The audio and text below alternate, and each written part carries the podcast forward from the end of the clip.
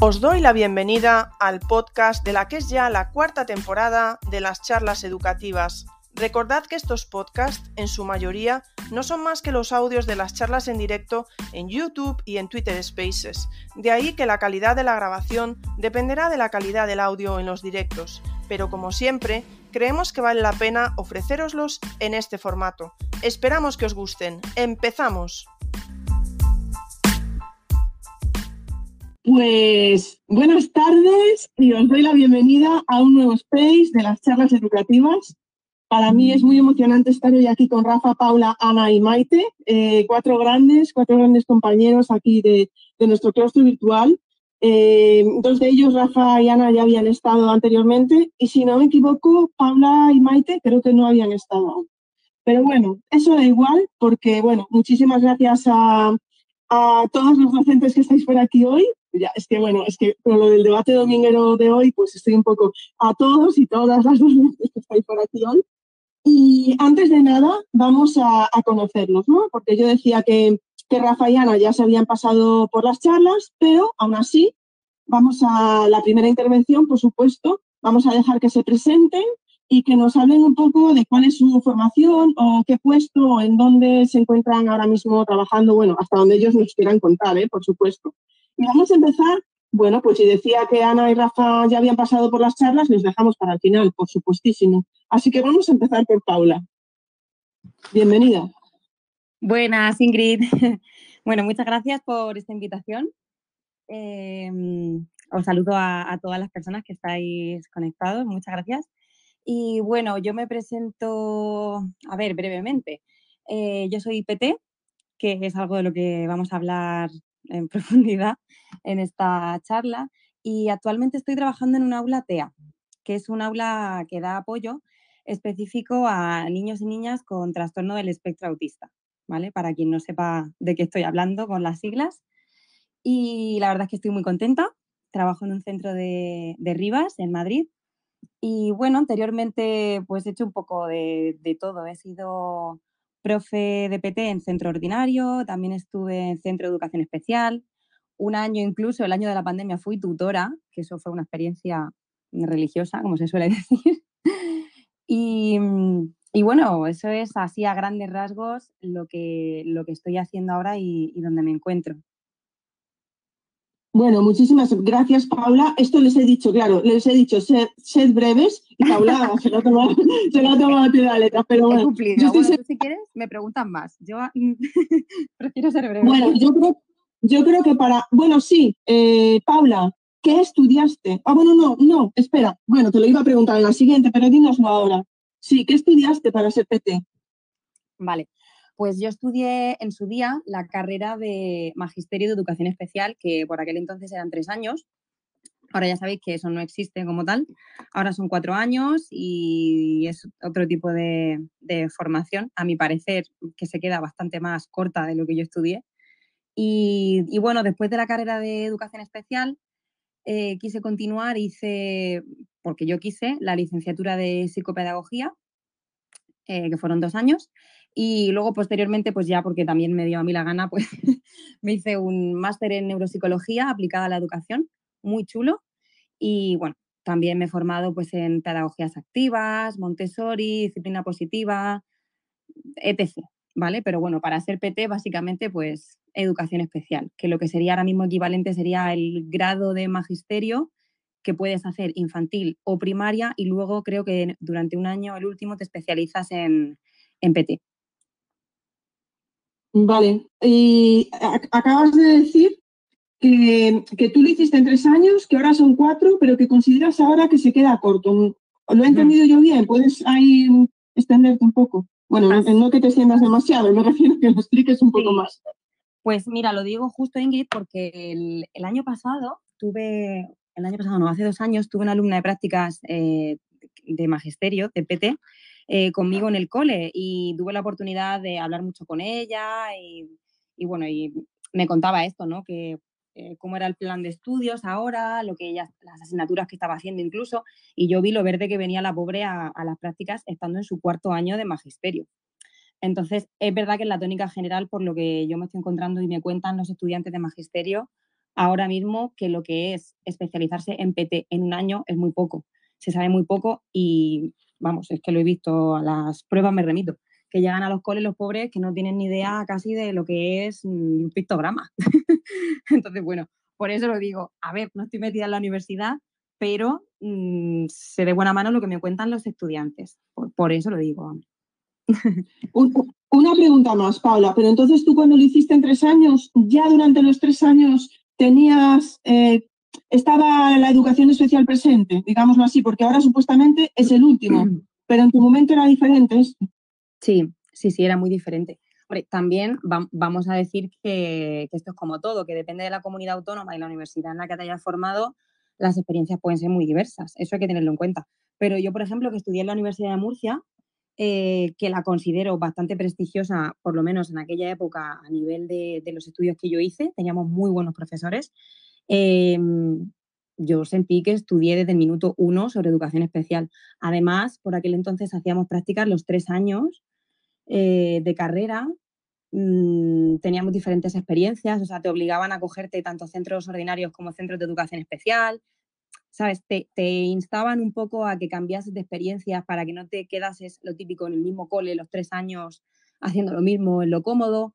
No sé, a mí me parecía que yo tuve una buena formación eh, dentro de lo que luego cada uno la aprovechara, lógicamente, comparado con lo que ahora dicen que es prepararte para, para ser PT. Es mi opinión. Bueno, Paula, pues a ver, no nos queremos ir por, por, otro, por otro lado, pero es que me ha parecido muy interesante lo que has contado y por eso pues me te quería preguntar alguna cosa más. Bueno, pues muchísimas gracias, Paula. Luego volvemos a ti. Voy ahora con, con, Maite. Maite, buenos días. buenos días. Bienvenida, digo. Pues. Es que ya estoy, de verdad. Tenéis que perdonarme siempre, pero estoy con las preguntas, con el hashtag de las charlas educativas y se me va, se me va, se me va. Ya me conocéis, si no, no serían las charlas educativas. Maite, bienvenida. Muchas gracias, buenas tardes y bueno, agradecer la invitación, Ingrid. Y nada, saludos a todas las personas que estáis conectadas, escuchándonos. Es un placer estar aquí. Y bueno, pues nada, contaros, eh, yo soy maestra de audición y lenguaje. Además, tengo, también soy maestra de educación primaria y más tarde me hice el grado de educación primaria y, bueno, hice también la mención en necesidades educativas especiales, que es lo que conocemos como pedagogía terapéutica. Eh, actualmente estoy trabajando como maestra de audición y lenguaje en un centro ordinario, en un colegio público de, Castilla y León. Y bueno, pues no sé qué más contaros, así grosso modo, esto es eh, todo. bueno, Maite, muchísimas gracias. Yo creo que también has dicho ya eh, que habías estudiado para llegar hasta ahí, ¿verdad? Lo acabas de decir ahora mismo, que has hecho. Yo también hice, eh, bueno, hice también tres años. Eh, por entonces, hace ya unos cuantos años de esto, eran diplomaturas. Lo que ahora es, ahora aquí en Castilla y León son, es un grado que eliges si quieres el grado de educación primaria o de educación infantil, que serían dos años, y luego ya haces la mención, en este caso la mención en audición y lenguaje, que serían otros dos años, parece ser. Otros dos, o sea, vale, vale, ahí ya, por ejemplo, parece que es un poco tu experiencia diferente a Paula, que era como tres más uno, por decirlo de algún modo, ¿eh? Sí. Y en tu caso parece que son como dos más dos, digámoslo así, ¿eh? No estoy yo muy actualizada ahora en, el tema, ¿no? Pero, pero bueno, sí, por lo que me he ido informando y demás, eh, parece ser que son dos años el grado de bien si tiras por la rama de primaria o por la rama de infantil, y luego otros dos años de, la mención que elijas. Pues si eliges, por ejemplo, la especialidad de audición y lenguaje, pues dos años más. O sea, en total cuatro. Y tú también, bueno, eh, Maite, no sé si a ti te llegan alumnos en práctica o has podido tener la misma sensación que está comentando Paula en su especialidad. No, yo de momento no he tenido alumnado en prácticas, no no puedo comentar al respecto, así que eh, no, no, puedo, no puedo aportar ahí nada más. Vale, vale, gracias Maite. Pues nada, luego conoceremos un poco más toda la especialidad de audición y lenguaje. Y voy a dar paso a Ana, porque a Rafa lo vamos a dejar para final por haber tenido problemas de micro, pues está castigado. Ya sabéis que es muy importante castigar a nuestros compañeros. Venga. Gracias.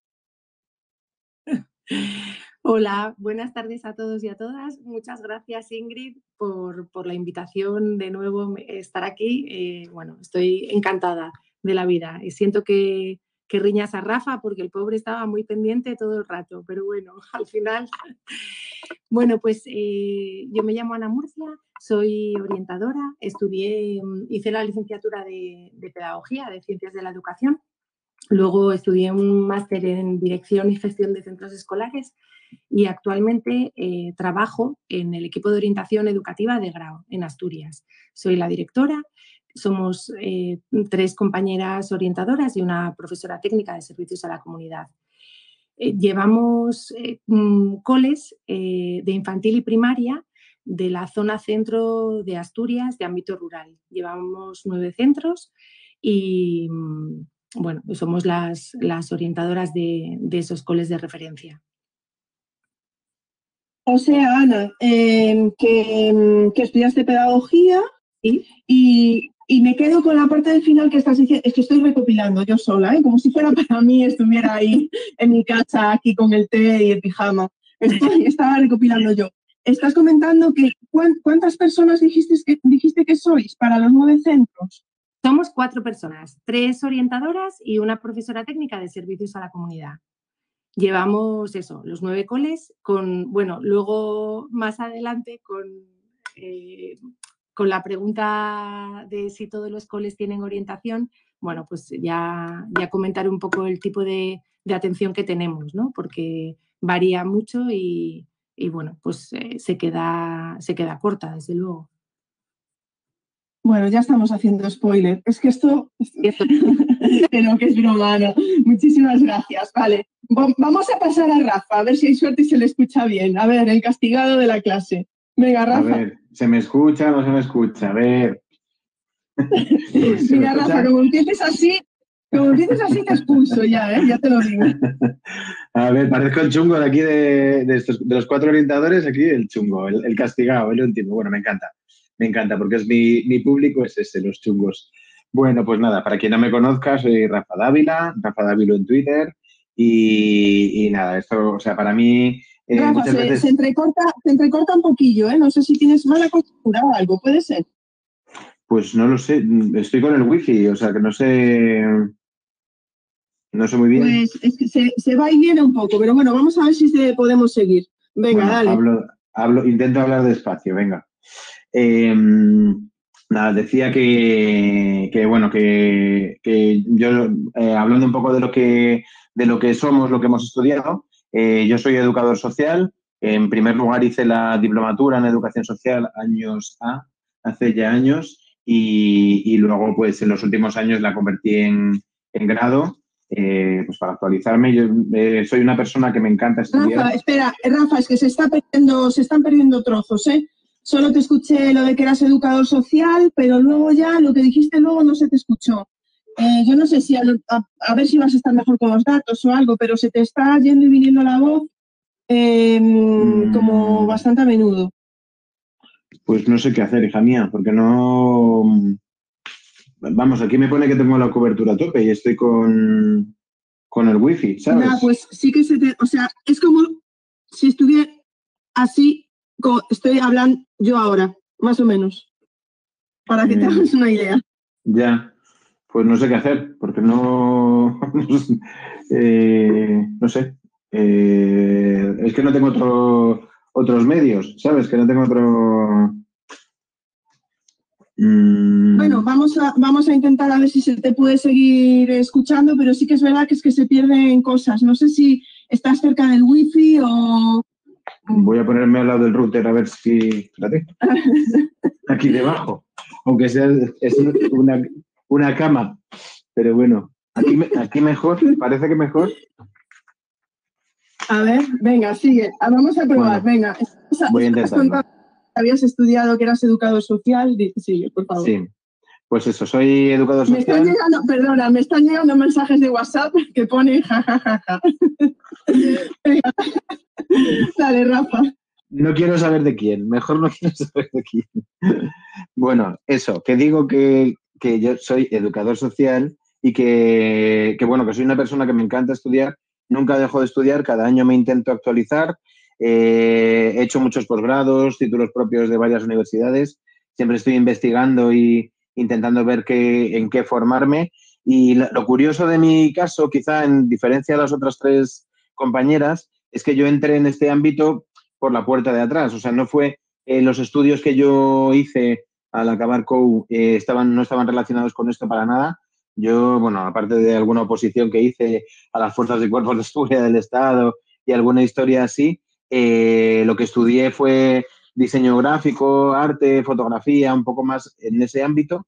Y cuando entré a trabajar en el Ayuntamiento de Valdemoro, que es donde trabajo a día de hoy, empecé a aplicar toda esa parte artística en el trabajo con, con alumnos, con personas con dificultades, con alumnos en riesgo de exclusión. Y eso fue lo que me picó eh, para empezar a formarme en, este ámbito social, ¿no? Cuando yo siempre digo que es muy gráfico, como que me picó el bicho de lo social, del ámbito social, y ahí fue cuando me empecé a formar ya dentro del ayuntamiento. Entonces, una vez que yo fui creciendo y formándome hacia otro lado, pues ya me fueron dando otras funciones hasta que llegué donde estoy hoy, ¿no? Hoy a día de hoy trabajo en el Ayuntamiento de Valdemoro, en la Concejalía de Educación, en un departamento de orientación que tiene la propia concejalía, en un proyecto de afrontamiento del fracaso escolar, que luego, ya que ha hecho el medio spoiler eh, Ana, eh, luego en una de las preguntas que saldrá os contaré un poquito más en qué consiste. Pero bueno, básicamente es eso, es, eh, esa es mi formación y es un poco el camino muy rápidamente que me ha llevado a donde estoy hoy, ¿no? Al, al departamento donde estoy hoy, al trabajo que tengo hoy y, a trabajar con personas con dificultades eh, de diferentes tipos, sobre todo sociales, que es lo que me apasiona y más me gusta en el mundo. Bueno, Rafa, pues me está poniendo la gente que te escucha bien y yo no, yo no te escucho bien. Es bastante raro esto porque a los demás sí que los escucho perfectamente y a ti no. Los demás me están diciendo que te escuchan bien.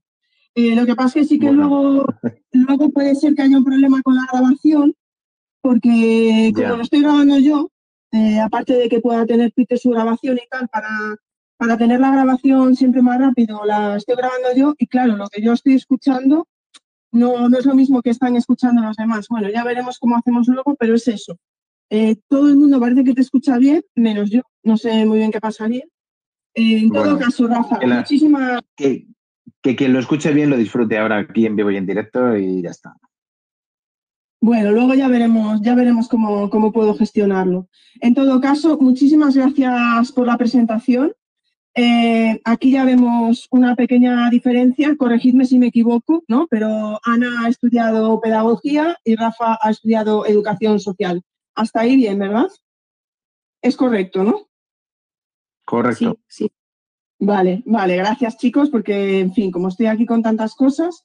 Eh, bueno, ahora miraré si hay alguna pregunta, porque eran comentarios también de que estaban escuchando bien a Rafa, de que toda la culpa es mía. No, eso no me lo ponen, pero, en fin, así que luego ya lo miraré yo.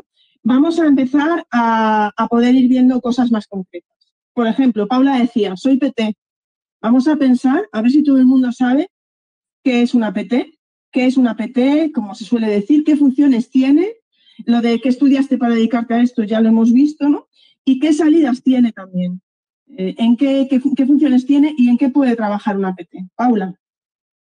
Vale, pues una PT o, un PT es un, es un maestro más.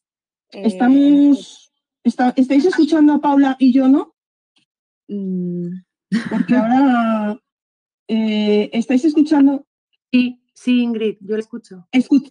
¿Escucháis a Paula? No, sí, yo también la escucho. No, no. Pero fijaros, no, eh, pues esperad, porque yo escucho a todo el mundo y a Paula no la escucho. Vale, no, no necesito, por favor, no me digáis por WhatsApp, porque si no me ponéis, me sale el WhatsApp encima del móvil. Eh, Paula, pues yo no te escucho, te voy a pedir que a ver si puedes salir. Gracias, pero no necesito WhatsApp, por favor, porque me sale encima de la pantalla del Space. vale, me, Paula, a ver si puedes salir y volver a entrar, por favor.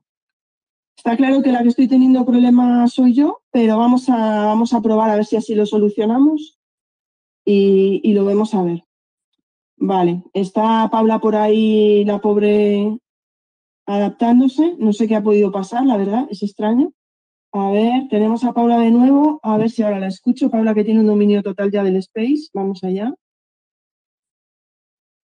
vez, ¿me escucháis? Ahora, ahora te escucho. Sí, sí. Vale, perfecto, Paula. Pues te decía eso, ¿qué es, qué es una PT? Porque a veces damos por hecho que, se puede conocer o no. ¿Cuáles son sus funciones y, qué salidas puede tener? ¿Trabajar como PT o dónde puede trabajar? Vale, pues eh, como decía, un, PT es un maestro eh, más del claustro del colegio es eh, el, profe de educación especial o, bueno, pedagogía terapéutica es un término que es bastante antiguado para mi gusto, porque, mm, bueno, sabemos de pedagogía, pero no estudiamos eso ni tampoco somos terapeutas. Al final mm, es un concepto un poco que, parece que se sale de lo que en realidad hacemos. Se nos conoce como profes de apoyo también porque nuestra función principal es dar apoyo tanto directo como indirecto a los alumnos con necesidades específicas de apoyo educativo. ¿vale? Los famosos ACNEAE en, la ley eh, y más concretamente a los alumnos con necesidades educativas especiales. Esto es un poco trabalenguas, pero bueno, para los que estamos en estas especialidades y, los compañeros ALs, orientadores, saben perfectamente de qué estamos hablando. Bueno, en realidad todos los docentes saben de qué estamos hablando o deberían, porque al final lo que hacemos es ser un apoyo a la diversidad y, los coles, institutos, todos los centros educativos están llenos de diversidad, de alumnado que necesita eh, que la educación se amolde a sus características y no al revés. Entonces, bueno, em, nosotros fundamentalmente podemos o dar ese apoyo a los niños y niñas dentro de sus aulas de referencia o sacarles ciertas horas al día a darles un apoyo específico en nuestra aula de PT. ¿vale? Eh, esto es como todo, dependiendo de la comunidad autónoma, pues te vas a encontrar eh, comunidades que están abogando mucho porque todos los apoyos sean dentro y otras comunidades como quizá Madrid que todavía no están tan puestas en el tema inclusivo y todavía se saca muchísimo al alumnado al aula de apoyo. Les damos apoyo fundamentalmente en lengua y en mates, em, aunque bueno, también tenemos que apoyar en más cosas. Y a ver, ¿qué más contarte por no enrollarme? Em, bueno, en cuanto a dónde podemos. Bueno, Paula, yo. En cuanto a dónde. Mientras. No, no, estaba, te iba a decir que mientras seguías pensando ahí que querías contarnos, te tengo que decir que ya hay comentarios.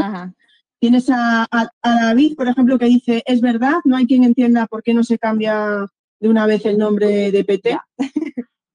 Con lo bonito que sería llamarnos maestros de atención a la diversidad, por ejemplo. Yo ahí lo dejo. bueno, pues... Suena muy bien. Sí, suena guay.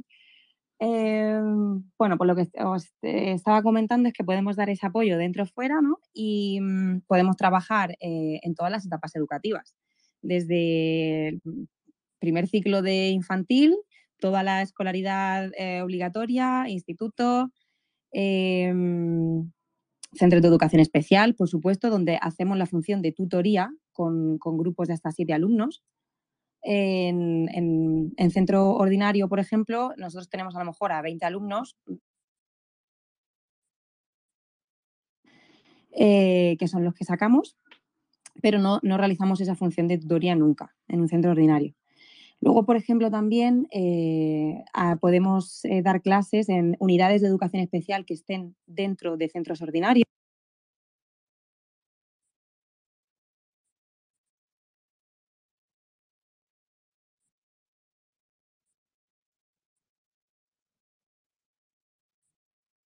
Vale, vosotros seguís escuchando a Paula, ¿verdad? Soy yo sola la que no la escucha otra vez, ¿verdad? Yo he dejado de escucharla, Ingrid.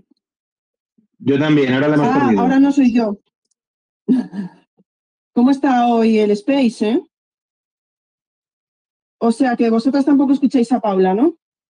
No, ahora no. Al final yo no. Uy, ¿qué ha pasado? ¿Paula? Hola. Sí, que hemos dejado de escucharte. Estaba hablando sola. Parece, que hoy el Space está dando algún problemilla. Justo estabas hablando de, los diferentes centros, del número de alumnos que tenías en uno y en otro, y luego ahí ya dejó de escucharse un poco. Mm, vale, no sé si me repetiré en algo, pero bueno, pues eh, los tipos de centro, aparte del centro ordinario y el centro de educación especial, eh, había dicho que también podíamos eh, dar clase en unidades de educación especial que están dentro de, centros ordinarios, como es mi caso, por ejemplo, que es un, híbrido, es un aula eh, que apoya a niños con autismo en, un centro ordinario, ¿vale? Em, entonces, bueno, dependiendo del tipo de centro en el que estemos, pues vamos a ser o profes de apoyo o, desarrollaremos la función de, tutoría. Pero sobre todo lo que tenemos que hacer, por encima de dar el apoyo al alumnado, es coordinarnos con todos los docentes eh, para intentar que esa, esa atención a la diversidad sea una realidad en las aulas. Es decir, que los tutores y tutoras pues también eh, aprendan estrategias de nosotros para trabajar con sus chavales con necesidades, eh, que nos podamos coordinar también con las familias para darles el apoyo que necesiten, compartir estrategias y, por supuesto, pues todo el tema de documentos de centro, pues también tenemos que estar ahí eh, participando, pues mm, desde el plan atención a la diversidad hasta la PGA, la memoria final, en fin, todos los documentos que al final rigen un poco la, vida de, y las actuaciones que tenemos que hacer, mm, digamos, formalmente, ¿no? la parte más fea de nuestro trabajo. O sea, que la pregunta tenía que haber, que haber sido ¿qué no hace ya. una, hace una, maestra de PT? En fin. Mira, te voy a decir que aquí hay una pregunta de Miriam que dice, yo también soy PT y considero que la mayor parte de esta formación sería necesaria para todos los docentes, porque todos debemos trabajar la inclusión. ¿No creéis? ¿Cómo lo ves, Paula? Sí, sí, totalmente. De hecho, es algo que en algún momento yo misma iba a decir, porque, mm, porque si realmente todos los docentes tuviesen no toda la formación que tenemos los PTs, obviamente, porque es quizás inabarcable, ¿no? Pero si tuviesen unas nociones básicas, a lo mejor, eh, no sé, no habría tantos agobios o, habría a lo mejor una, una, mejor predisposición para hacer ciertas cosas que de entrada dan miedo porque se desconocen. Y bueno, es que, mm, fíjate, la nueva ley, la LOMLOE, que acaba de cambiar por enésima vez, ya empieza diciendo que uno de los principios educativos eh, básicos va a ser la atención a la diversidad, la inclusión y el aprendizaje basado en el, diseño universal del aprendizaje, en el DUA. O sea, imagínate lo importante que es eso y, las pilas que tenemos que ponernos todos, mm, porque es que ya no es una cosa que se diga, es que una cosa que está escrita en la ley. Efectivamente, sí.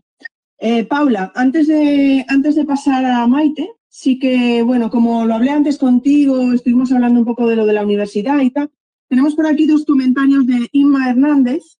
Eh, uno de ellos es, está aclarando un poco también lo que hablaba Paula y Maite, dice, el grado infantil o primaria son cuatro años. Si los alumnos cursan una mención, las asignaturas de esa mención en Castilla y León, creo que es donde, donde dice Inma, Dice, se cursan en un cuatrimestre de tercero y otro de cuarto, ¿vale? Esto es lo que comenta Inma de, lo que ella conoce. Y dice, un par de preguntas. Bueno, eh, se la lanzo a Paula porque justo lo mencionó antes, pero luego los demás, si queréis contestarla, cuando os toque, pues también podéis hacerlo, ¿eh? Dice, hay muchas dificultades para conseguir plazas, eh, tutores de prácticas de PT y AL para los alumnos de grado, al menos en Castilla y León. ¿Por qué creéis que es? ¿Qué soluciones podrían plantearse para que se animasen más maestros? ¿Algo que decir a esto, Paula? Pues es que esto se escapa totalmente a, nuestro conocimiento. Porque, primero, porque es Castilla y León y yo trabajo en Madrid y la, cada administración funciona de una manera a veces completamente diferente. Eh, segundo, porque los docentes no tenemos ninguna potestad en esto. Lo único que podemos hacer los docentes es solicitar al inicio de curso que queremos alumnado de prácticas. Yo siempre lo solicito porque me encanta, pero aún así a mí me ha pasado de solicitarlo y que no me vengan alumnos. O sea, me ha, pasado eso, ¿eh? ¿eh? No entiendo cuál es la razón, la verdad. Si te digo la verdad, no tengo, no tengo ni idea de cuál es la razón, pero mm, por lo general en los centros se, solicita, se solicita alumnado. Y en Madrid yo conozco muchos centros que incluso tiran del alumnado de prácticas para, para enriquecer sus proyectos y, realizar eh, docencia compartida en las aulas. Es decir, que los profes de práctica van y curran de verdad. Y es una oportunidad muy guay y muy chula. Así que no sé por qué pasará, pero me parece una desgracia, vaya. Pues nada, Paula, tú nos estás, nos estás también poniendo como el otro lado de la moneda, ¿no? Es decir, en tu caso a veces no tienes alumnado. O sea que, bueno, Vale, pues nada, Paula, muchísimas gracias. Luego volvemos a ti en este space con tantas cuestiones técnicas. Vamos a cruzar los dedos para llegar hasta el final. Eh, Maite, vamos con lo mismo, pero hablando de, AL. ¿Qué es, eh, es una maestra de AL? ¿Qué funciones tiene? Em, ¿En qué ámbitos puedes trabajar? Bueno, pues eh, la maestra de audición y lenguaje es una especialista que se encarga, somos especialistas que nos encargamos de desarrollar pues, labores de prevención en el ámbito del lenguaje, también de potenciar las capacidades comunicativo-lingüísticas de nuestro alumnado y también de dar respuesta a las dificultades de, pues, del lenguaje, de la comunicación y del habla que, puedan, que pueda existir.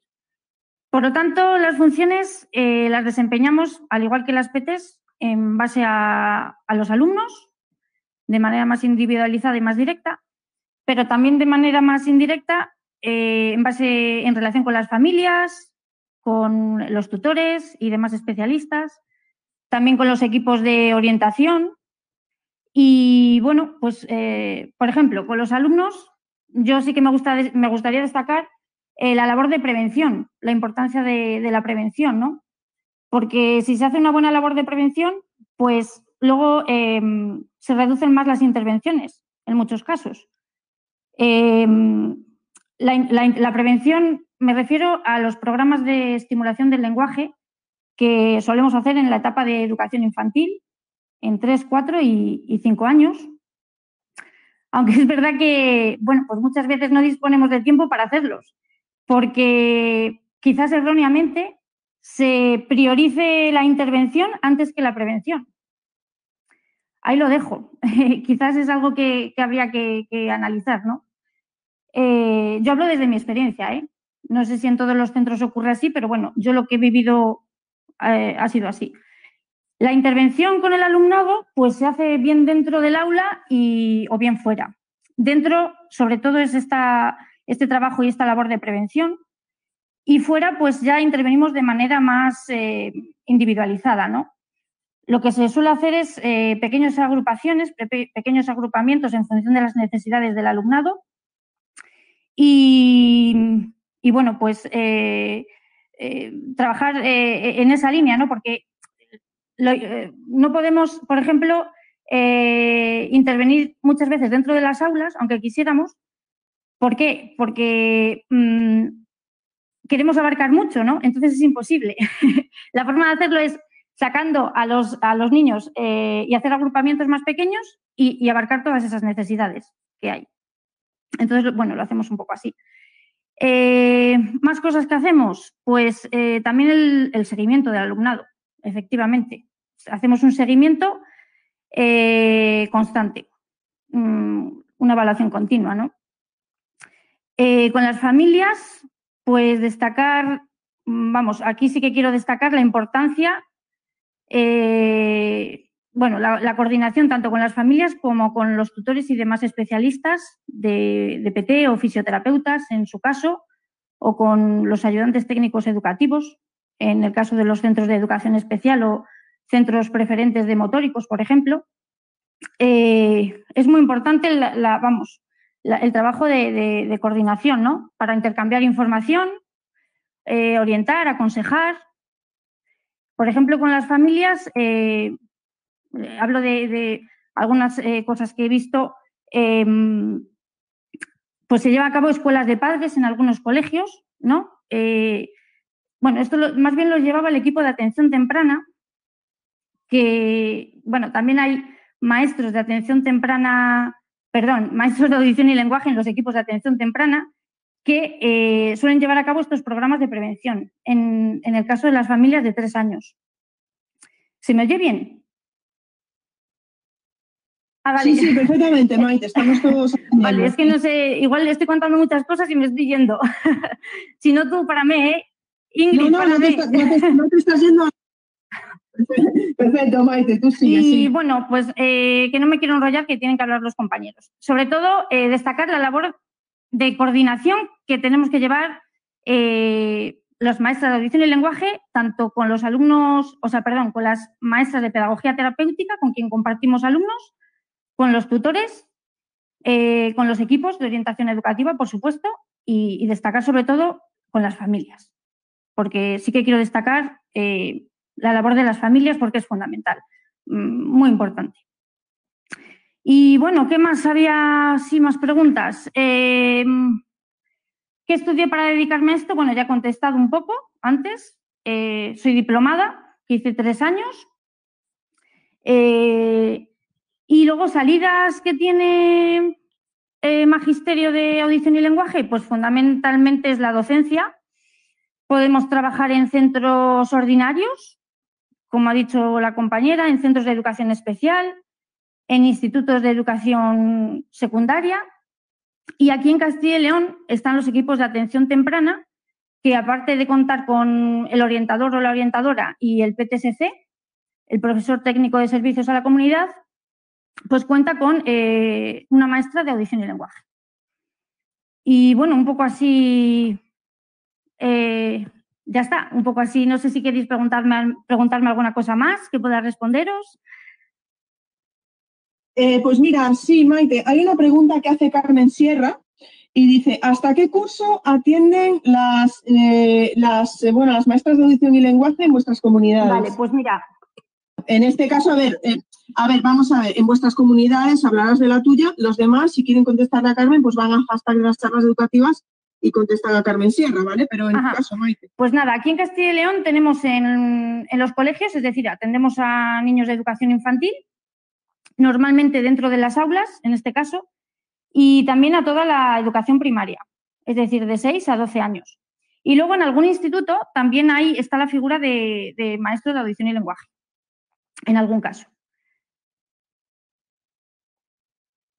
Pues muchas gracias. Tenemos otra pregunta que hace David y dice, ¿no sería bueno mejorar los servicios públicos de logopedia para que en los centros educativos pudiésemos centrarnos en esa labor de prevención o intervenciones más contextualizadas? Bueno, los centros de logopedia, eh, bueno, em, ¿a, qué se refiere exactamente con logopedia? Porque, claro, hay que distinguir que no es lo mismo eh, la logopedia que la maestra de audición y lenguaje. Eh, hay que tener claro que la logopedia es más enfocada a un ámbito clínico y los maestros de audición y lenguaje estamos más enfocados a, bueno, pues a nivel educativo. entonces sí que hay ahí una pequeña diferencia y bueno, em, esto siempre es, eh, siempre ha habido alguna polémica con, lo que hacen unos y con lo que hacen otros, ¿no? y bueno, em, no sé, sí, siempre, pues bueno. Si quieres no te metas no, en polémica. No, no me voy a meter, no, sí, mejor no. Ay, perdón, se, se ha entrecortado, Ingrid, no te he escuchado. No, no, que digo que llegues hasta donde quieras, pero que estamos en Twitter y sabes que aquí en los comentarios los carga el diablo. Sí, sí, por eso, no digo nada más y ya está, vale. Bueno, David, si no, luego Maite le contestas a David, ya es Mr. Rocks, ya lo ves por ahí y ya le contestas tú. Ya, le, contestas luego. Pero hay más preguntas para ti, que la gente se ha venido arriba. Eh, Carmen Sierra dices, ¿consideras que la atención que se les da a los TEL, a la dislexia, es suficiente? Pues, mm, a ver, pues igual no. No en el sentido de que a veces siempre pedimos más recursos. Eh, siempre, mm, yo siempre echo de menos que me falta, me falta tiempo, me falta para atenderles. O sea, yo creo que siempre se puede dar más de lo que se está dando. No es que sea mala la, la calidad, ¿no? Pero ¿Que se podría dar más? ¿Mejor calidad? sí. ¿En qué sentido? Eh, bueno, pues si se mejorara, por ejemplo, la ratio. Si se bajara mejor la ratio, quizás pues se podría atender mejor. De todas formas, eh, bueno, la atención a eh, alumnos con dislexia, ha dicho. Sí, dislexia, TEL, sí. Vale, se aborda mucho también dentro del aula, de las aulas. Eh, mediante, damos orientaciones a, los tutores y bueno, pues se llevan a cabo también la, intervención bastante dentro de, las aulas. Precisamente de eso, Maite, de lo que estás hablando, eh, hace una pregunta a Marta Tourón y habla de, para hacer esa labor de prevención en el caso de AL, ¿no crees que podríais, eh, que podríais hacerlo más y mejor si estuvierais más horas dentro del aula observando? Dice Marta, pregunta. Sí, Sí, por supuesto. Eh, yo creo, vamos, lo he dicho al principio, que la labor de, prevención para mí es fundamental. Y si tuviéramos mm, que hacer menos intervención, porque previamente se ha hecho una labor de prevención, eso sería buena señal. Es decir, que habríamos estado más tiempo dentro de las aulas haciendo esa prevención, ¿no? Que al final yo creo que es donde hay que enfocar un poco más eh, nuestra labor, hacia la prevención. Si se cogen las cosas a tiempo, se evitarían muchos problemas después. En muchos casos, en otros no, claro. No, no, no quiero generalizar, ¿no? Pero, pero creo que sí, que si pasáramos más tiempo observando en las aulas, vamos, yo creo que se hace también, que se entra en las aulas a observar, eh, bueno, pues, pues yo creo que se mejoraría. Vamos, yo es lo que opino, observar, trabajar la prevención y evitar un poquito más eh, esas dificultades que puedan surgir a posteriori. Pues muchísimas gracias, Maite. Te voy a dejar descansar un poco, que te, vamos, se han freído ahí a preguntas. Así que vamos a pasar a nuestros dos orientadores, que la pregunta es común para los dos. Yo sé que han estado trabajando ahí las preguntas entre los dos. Así que primero doy paso a Ana para que nos diga eso, pues qué hace un orientador, cuáles son sus funciones, dónde puede ejercer, etcétera, etcétera, Ana. Vale, pues es una pregunta compleja. Es muy difícil definir lo que es una orientadora, lo que es un orientador en una frase. Y yo siempre lo compruebo cuando a mis hijos les preguntan a qué me dedico, que tienen bastantes dificultades en, decirlo rápidamente, ¿no? Porque mm, bueno, así como cualquier mm, otro compañero, eh, profe, nosotras tenemos mm, funciones eh, diferentes, ¿no? Bueno, no, damos clase, por lo menos en Asturias no damos clase, y tenemos otras funciones. Em, ahí em, es distinto lo que, lo, que nos, mm, lo que tenemos que hacer con lo que realmente queremos hacer. Y me explico. Tenemos un compendio en, los decretos de orientación y en, las, eh, en, las, mm, en la normativa que regula la, orientación en las distintas comunidades autónomas, un compendio de funciones muy interesantes, eh, infinitas, porque incluso la función letra N en Asturias es y todas aquellas que la administración educativa quiera encomendar o te pueda encomendar. Eh, pero básicamente por lo menos en la teoría, en la teoría, eh, las funciones se, centrarían en un asesoramiento a todos los miembros de la comunidad educativa, profesorado, alumnado, familias, entorno sociocomunitario, en, en torno a los ámbitos de atención a la diversidad, acción tutorial y orientación para el desarrollo de la carrera u orientación académica y profesional. También tenemos que, trabajar y promover una convivencia positiva, eh, tenemos que, estar formándonos eh, y, facilitar la innovación en los centros y sobre todo prevenir las dificultades específicas de aprendizaje, ¿no? como decían mis compañeras anteriores. Digo que esto es en la teoría porque es verdad que todo esto lo tenemos encomendado, ¿no?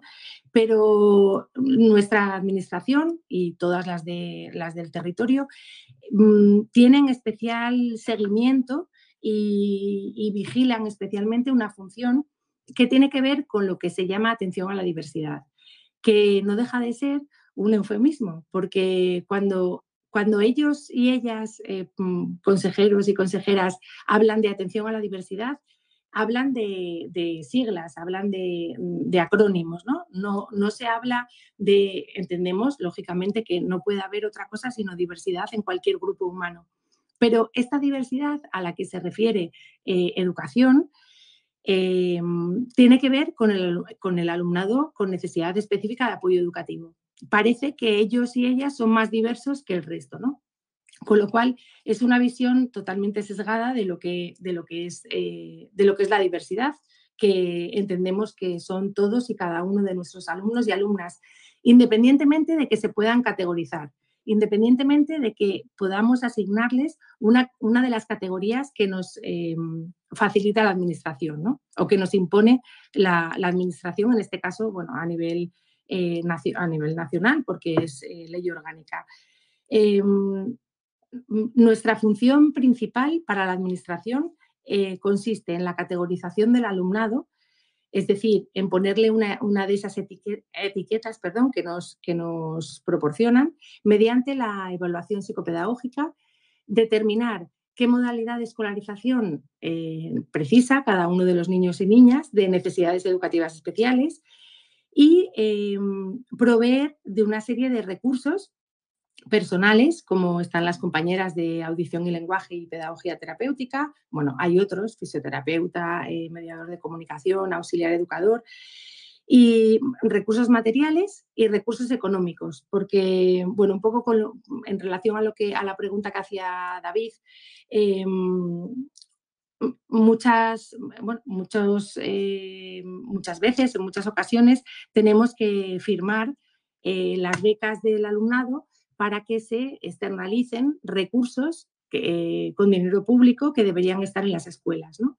Tenemos que reconocer que en la escuela a ese niño o esa niña no se le proporciona la atención eh, necesaria y por ello mm, el, Estado le da una beca para que se la gaste en un servicio eh, externo privado, ¿no? en lugar de, proveer a los centros de, esos recursos. Estas categorías son categorías médicas y, categorías economicistas, porque, bueno, son todas clínicas y además eh, economicistas en el sentido de que unas conllevan recursos y otras no.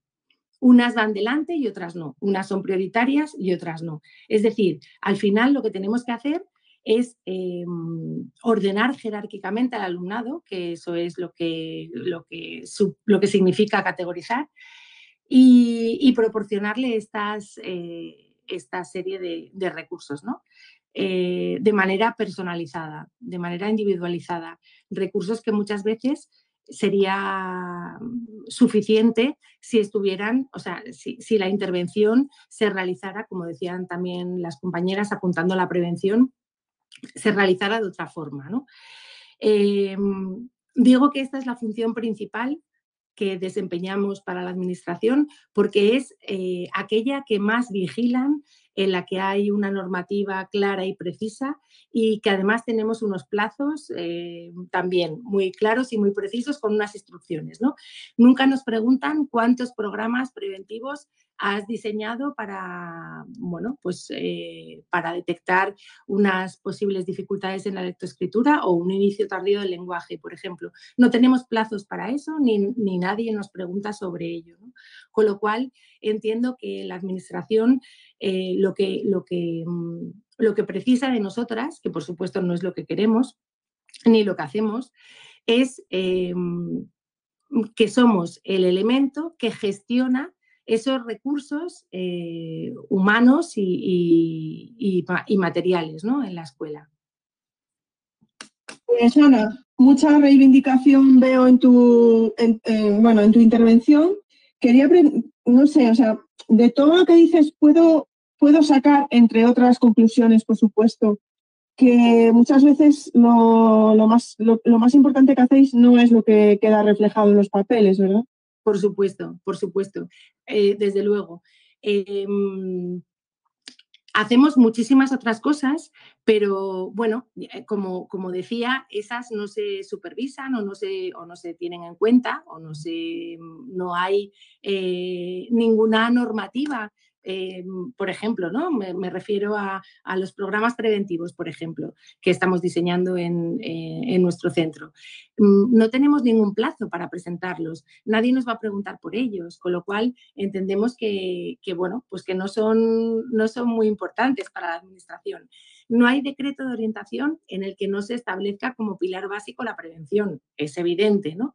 Pero si luego no diseñas actuaciones que la hagan posible en la práctica, si la administración no vela y no proporciona esas instrucciones también como tenemos de cara a la evaluación psicopedagógica para que se hagan posibles, pues al final no se pueden hacer porque em, en, este momento eh, en el que está implantada la LOMLOE, seguimos dotando de recursos especializados en función del número de alumnado categorizado, en función del número de alumnado con necesidad específica de apoyo educativo. ¿no? Y siempre pongo un ejemplo que creo que es bastante gráfico. Sería lo mismo que eh, si las administraciones dotaran a los centros de profesorado especialista en, educación física en función del número de obesos, en función del número de niños y niñas con cardiopatía, en función del número de niños y niñas sedentarios. ¿no? no se hace, no se hace porque se entiende, lógicamente, que la educación física es algo fundamental para todo el alumnado. Pues es lo mismo, exactamente lo mismo que con, los, con las compañeras de PT y de AL. ¿no? Deberían estar asignadas a los centros en función de la ratio general de alumnado, en función de los niños y niñas que están escolarizados ahí y no en función del número de niños y niñas con, necesidades específicas de apoyo educativo. Eh, al final, es verdad que la, LOE, la LOMLOE habla de DUA, habla de inclusión, habla de participación, habla de muchas cosas, pero esto sigue siendo así a día de hoy. Bueno, Ana, yo creo que es que no tengo nada que decir porque, bueno, es que lo has dicho. Yo creo que esa va a ser una de las frases que va a quedar del Space. Ya verás cuando empiecen a salir con el hashtag de las charlas educativas el hecho de que, de que fuera por la ratio general de alumnos y no por, por, el alumnado que pueda tener algún tipo de necesidad. A mí me parece que, que, está muy bien, lo has explicado muy bien, no tengo nada más que decir. Claro. Un comentario por aquí. Sí, de Ana, si, si es que se les cae el discurso, vamos a ver, si, si se habla de atención a la diversidad, eh, diversos y diversas somos todos, ¿no? O, es que unos son más diversos que otros, o, qué pasa, ¿no? Porque, eh, insisto, esas categorías eh, que establece la, la, legislación son unas categorías arbitrarias, porque son esas y no otras, porque ellos deciden que sean, ¿no? Porque alguien decide que eso sea así. Y unas generan recursos y otras no. Nosotras lo que planteamos no, no es que mm, no es que estemos en contra de las etiquetas eh, per se. Vamos a ver, bueno, pues, pues si hay que ponerlas, pues vale, se ponen, pero entonces denme una, etiqueta para cada uno de mis alumnos y alumnas, porque a todos les puedo poner una, una, etiqueta, igual que al profesorado, igual que a las orientadoras, igual que a los equipos directivos. ¿Quién no tiene necesidades? ¿Quién, quién no precisa algo eh, concreto en un momento determinado? pues todo el alumnado, ¿no? Entonces, mientras que los recursos especializados solo se, proporcionen al alumnado categorizado, con esas categorías y no con otras, mm, vamos mal, estamos muy lejos de una inclusión, de, la plena inclusión, desde luego. Bueno, pues ahí tenemos el, el, resumen de todo el curso de atención a la diversidad, señores y señoras. Vale, bueno, muchísimas gracias, Ana. Eh, está el hashtag de las charlas educativas a tope. Eh, no puedo meter todos los comentarios que, estáis poniendo. Eh, sí que tengo unas preguntas pendientes y alguna cosilla, pero bueno, os animo a todos que vayáis al hashtag para, seguir el debate y los comentarios que está viendo. Pero bueno, es que si no, ya sabéis que nos, estamos aquí hasta las 10, hasta las 11 de la noche y no, no va a ser el caso. Así que, Rafa, mm, ¿qué comentamos? ¿Cómo complementamos la intervención de Ana? y ahora yo qué digo, ¿no? Es como... Eh, al principio me molaba la idea de decir, bueno, que hable Ana primero y luego yo ya complemento, pero me está dejando de molar esa idea. Pero bueno, no, encantado, porque ella ya sabe que me encanta escucharla, que es que es eh, para mí un totalmente un referente. Y esto es un ejemplo que pongo muchas veces. Esto es como si yo eh, saliese al escenario a cantar con uno de mis grupos favoritos, ¿no? pues eh, con Ana me pasa eso, ¿no? Es como si yo ahora mismo estoy haciendo de telonero de los Beatles o, algo así, ¿no?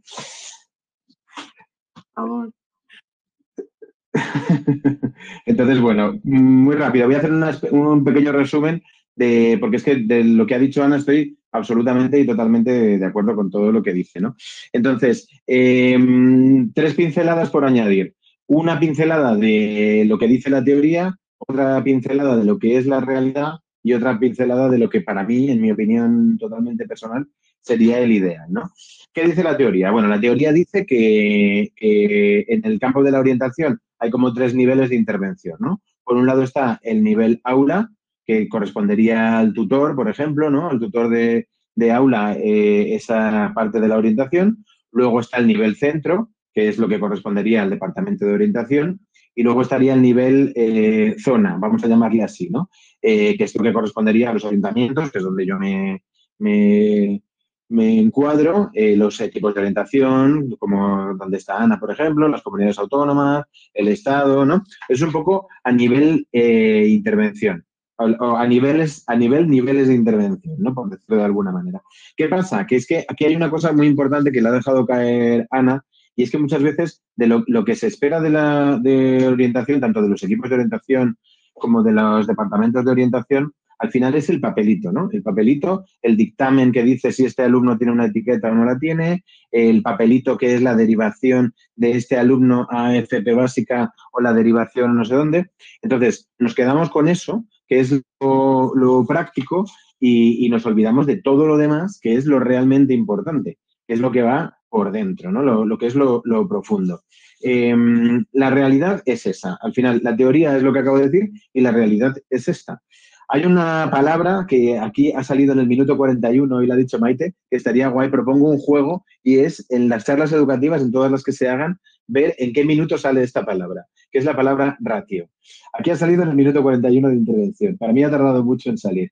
¿Qué pasa? Que es que estamos sobresaturados en todos los ámbitos, ¿no? Pero aquí estamos hablando del nuestro, que es la orientación. La orientación está sobresaturada.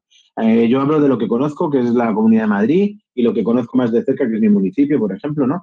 Eh, me parece que no es viable que todo esto que estamos hablando eh, lo lleve a cabo un orientador para 900 alumnos, para 1000 alumnos, ¿no? En el caso de secundaria y en el caso de primaria eh, la cosa empeora, ¿no? Porque hay una, un EOEP en el que, por ejemplo, Ana ha puesto el ejemplo antes en su, en su zona. Aquí pasa algo parecido. Aquí hay un PTSC, por ejemplo, para cuatro centros, para cinco centros. Estamos hablando de mil y pico alumnos una persona para mil y pico alumnos. Y a esa persona lo que más se le pide o se le exige es el papelito. ¿Y qué pasa con toda la parte de prevención? ¿Y qué pasa con toda la, parte de intervención? ¿Qué pasa con eh, la salud social? ¿Qué pasa con la salud mental? ¿Qué pasa con la salud emocional? ¿Qué pasa con la salud pedagógica? ¿no? Si, lo englobamos todo en el concepto de salud, pues es, no es viable que equipos tan reducidos atiendan a tantas personas, ¿no? Y esto ahonda un poco también en la idea que yo estoy totalmente de acuerdo con lo que decía Ana, de que eh, la atención a la diversidad eh, se centra en los alumnos que tienen unas siglas, unos acrónimos y que tienen una categoría, ¿no? Porque es inviable que se haga una atención a la diversidad real, entendiendo la diversidad como que todos los alumnos son diferentes y que todos necesitan cosas diferentes, eh, con estas ratios que estamos hablando y con estos profesionales que estamos hablando. ¿no?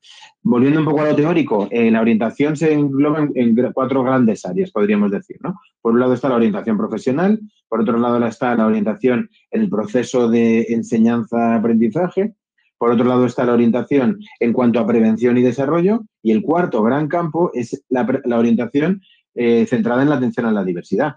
Pues eh, fijaros lo que estamos diciendo, ¿no? Estamos hablando de todas estas tareas, estamos hablando de esos niveles de intervención y todo esto eh, abarcado por esas super ratios eh, inviables, en mi opinión, inviables. ¿no? Si, nos, si echamos la vista atrás en nuestra época de alumnos, de estudiantes, y nos preguntamos, nos pregunta alguien, ¿tú conociste al orientador de tu centro? ¿Llegaste al orientador de tu centro? En tu, toda tu vida educativa ¿cuántas veces hablaste con esa persona? ¿Cuántas veces? Hay gente, yo, mucha gente, que ni conoce al orientador de su centro en toda su vida educativa.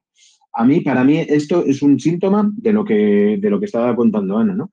Me parece que es necesario que la labor del orientador sea mucho más global. Y luego hay otra cosa muy importante que ha dejado también Ana ahí caer, pero yo quería reforzarlo un poco, que es la idea de que los orientadores no estamos solo para los alumnos. Los orientadores somos una figura que estamos ahí para los alumnos, estamos para el profesorado y estamos también para las familias. Entonces, con todo esto, eh, mm, me parece que estamos en, un, en, un, eh, una ola, una ola gigante que nos va llevando, que nos dejamos llevar y que nos estamos dejando en el camino unas cosas eh, que me parece que son la base y lo realmente importante de lo que es la orientación educativa. ¿no?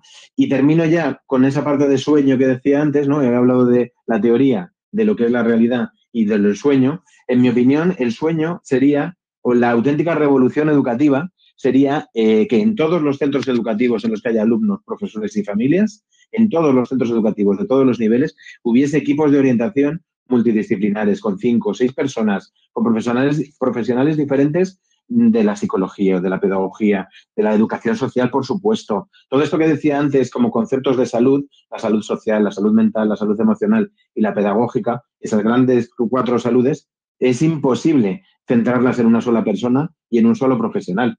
Por eso, cuando hablábamos antes de los ámbitos que decía Ana que es muy difícil eh, definirlo, es muy difícil porque abarca mucho.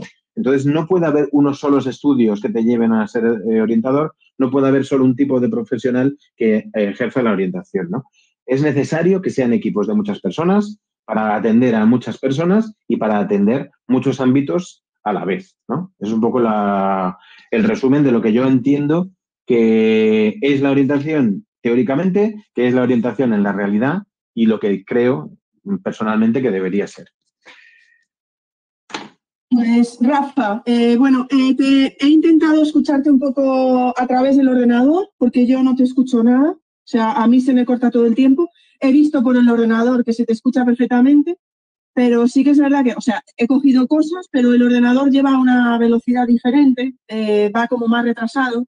Entonces, pues claro, no te, a ti no te puedo seguir. Ya os tengo que decir a todos que, que la grabación, el podcast y tal se va a retrasar porque obviamente tal como lo estoy escuchando yo, que lo está grabando así mi teléfono, pues no podría subirlo porque a Rafa no se le escucha. Entonces sí que habrá que esperar unos días a ver cómo llega la grabación de Twitter y esperemos que, mm, vamos, que no haya problema y que se pueda subir el podcast. Bueno, de todas maneras, si no, pues quedará la grabación que, queda en Twitter, ¿no? Ya miraremos un poco cómo, cómo hacerlo. Pero vamos, Rafa, te quería decir que si yo ves que no te hago una pregunta directamente, que va a ser porque te estoy escuchando con muchísima dificultad. Pero sí que hay aquí un par de preguntas que te las voy a hacer a ti, aunque yo no vaya a escuchar muy bien la respuesta, pero te las voy a hacer a ti, aunque también podrían ser para Ana perfectamente. Eh, Almudena Bocos dice, etiquetas sí o etiquetas no. ¿Qué etiquetas eh, y por qué esas no y otras quién las marca, quién no tiene necesidades? Ah, bueno, creo que es un poco retórica. ¿eh? Almudena creo que quién no ha precisado ayuda en algún momento. Vale, no, yo creo que Almudena está recogiendo las preguntas de Ana, estamos muy lejos aún de la inclusión plena, entonces perdón Almudena, pero he visto ahora que, estabas haciendo como, como una recopilación. Em, a ver, esta por aquí, por allá. Mm, vale, esta Rafa. David hace un comentario, no sé cómo lo veis, Ana, Rafa. Eh, David dice, los orientadores también pecamos de estar mucho fuera del aula. Este problema tenemos que abordarlo. ¿Algo que decir al respecto? Yo, eh, es un poco.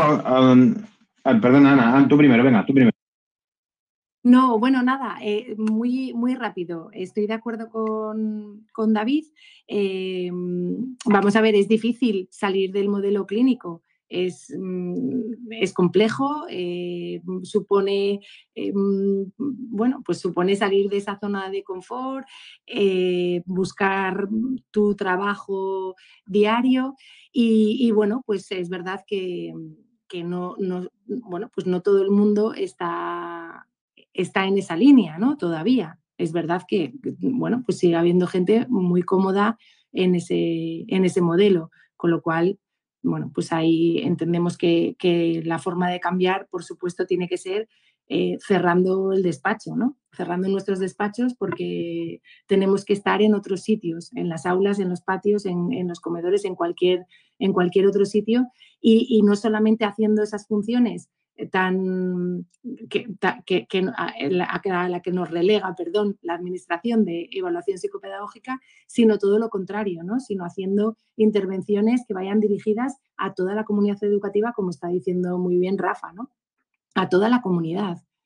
Mm, actuaciones que consigan eh, modificar esas políticas, culturas y prácticas que, vayan hacia, caminando hacia esa inclusión ¿no? que deseamos. Rafa, tú. Nada, iba a decir que estoy totalmente de acuerdo con David. Eh, claro, no de una manera física, porque sería imposible que los orientadores, y más mm, ahondando un poco, repitiéndome en, con las ratios que, existen, estuviesen en todas las aulas, ¿no? Pero sí que es cierto que, mm, también aquí hay un componente que, que, hay que comentar, que a lo mejor es un poco polémico también, ¿no? Y es el tema de eh, el concepto que tienen de los departamentos de orientación los docentes, ¿no? Y para qué los, em, los tienen en cuenta, entre comillas, ¿no? Eh, el ideal este de soñar que decía yo antes, de los equipos de orientación, pues sería, eh, entraría también en juego el que los docentes y las docentes pudiesen contar en cualquier momento con los equipos de orientación, se contase de una manera continua, estuviesen en todo, en todas las comisiones, en todos los, eh, hubiese presente eh, ese trabajo, ¿no? Entonces, estoy de acuerdo en que los orientadores están eh, menos en el aula o menos integrados, vamos a decirlo así, en el trabajo de aula de lo que deberían, pero, pero claro, a día de hoy, tal como está montando, montado chiringuito, como decía Ana, eh, es muy complicado, es muy complicado y es lo que decía antes, para mí la gran revolución educativa iría por ahí, iría en esa línea. Ingrid, solo por añadir una cosa, eh, a ver, los orientadores, las orientadoras no estamos, no estamos solas, siempre formamos parte de una estructura mucho más amplia. El, el abandonar el modelo clínico supone avanzar hacia un modelo colaborativo que haga posible que todos los miembros de, esa, de esas unidades de orientación en los coles, las compañeras de, de PT, de AL, cualquier, eh, cualquier recurso singular, la compañera, por supuesto, de servicios a la comunidad, trabajamos todas en la misma línea con una disolución de funciones también. Es verdad que si yo a un centro voy cada 15 días, pues lógicamente no puedo tener esa atención, esa, esa atención personal directa, pero sí a través, de, a través de, otra estructura que está en el centro, como es la unidad de orientación. ¿no? Creo que, que mm, eso también nos hace salir del modelo experto en el que nos creíamos, bueno, pues las, las expertas, ¿no? Valga la redundancia. Ahora, ahora no lo somos, ahora estamos en, un modelo mucho más distribuido y, colaborativo. Pues muchísimas gracias a los dos. Eh, Rafa, esta vez te he escuchado un poquito mejor, pero bueno, vuelvo a disculparme porque como te escucho así, pues a lo mejor ves que, claro, comento menos lo que dices porque te tendré que volver a, escuchar después, ¿vale? Eh, bueno, vamos a pasar a la, siguiente, a la siguiente cuestión y voy a volver a Paula. Y ahí, bueno, Paula, te voy a, antes de hacerte la pregunta, te voy a decir que tenemos un comentario aquí de María Muñoz que dice, estoy de acuerdo, Paula, contigo, yo hice la mención de PT años después de acabar el grado y la cursé en un cuatrimestre. En mi caso no me sentí nada preparada para, para atender adecuadamente al alumnado. También hay una pregunta aquí, Paula, que te la hago, de Silvia Aguilar, que dice, ¿existe una ratio de alumnos eh, para las PT? En Andalucía no la conozco. Gracias, Ana, por la claridad de tu exposición. Bueno, sigue un poco verdades como puños, todos somos diversos, pero bueno, eso ya lo leéis luego en el hashtag. Os están tirando muchas flores a todos. Así que, Paula, no sé si lo de la ratio de alumnos para las PT. Sí, pues esto igual, depende de cada comunidad autónoma. En Madrid, por ejemplo, eh, es curioso porque la legislación que habla de la ratio es del 90, o sea, ha llovido ya un poco. Y en teoría son eh, por cada 12 alumnos con necesidades educativas especiales, un, maestro de PT. La realidad es que eso no se respeta para nada porque desde el año 90 eh, han ido aumentando las ratios del alumnado en las aulas ordinarias y por lo tanto se presupone que tiene que aumentar también nuestra ratio de atención a alumnos con necesidades. Entonces, estamos ahora mismo a una ratio de 18 alumnos por PT completo en un centro. Completo quiere decir que esté toda la jornada, de lunes a viernes. Eh, o sea, que si tienes a lo mejor en un cole nueve acnés, pues ahí no hay un PT, hay medio PT, como se llama, ¿no? Que es eh, trabajas a media jornada. Em, en teoría, en todos los coles hay alumnado con necesidades educativas especiales. Otra cosa es que, como bien han dicho mis compañeros orientadores, pues se les haya diagnosticado, eh, la etiqueta que les hayan puesto corresponda y les puedan dar atención, etcétera, etcétera. Perfecto, Paula. Pues muchas gracias, muchas gracias por la aclaración. Vamos a seguir contigo con la siguiente pregunta que teníamos planteada y es si en los centros escolares, si todos los centros cuentan con maestras y maestros de PT, cómo se podría mejorar nuestra labor como apoyo educativo. Y, ya, bueno, yo sigo, ¿eh? ya sabéis que yo soy de hacer preguntas muy largas, pero tú, ellos ya, a ver, las conocen, ¿eh? yo tampoco es que esto haga de metralladora y ya está. ¿eh? Y luego, ¿qué recomendaciones darías a los docentes de aula para trabajar con o sin vuestra ayuda? Vale. Eh, voy a tratar de no enrollarme porque esta es la pregunta clave.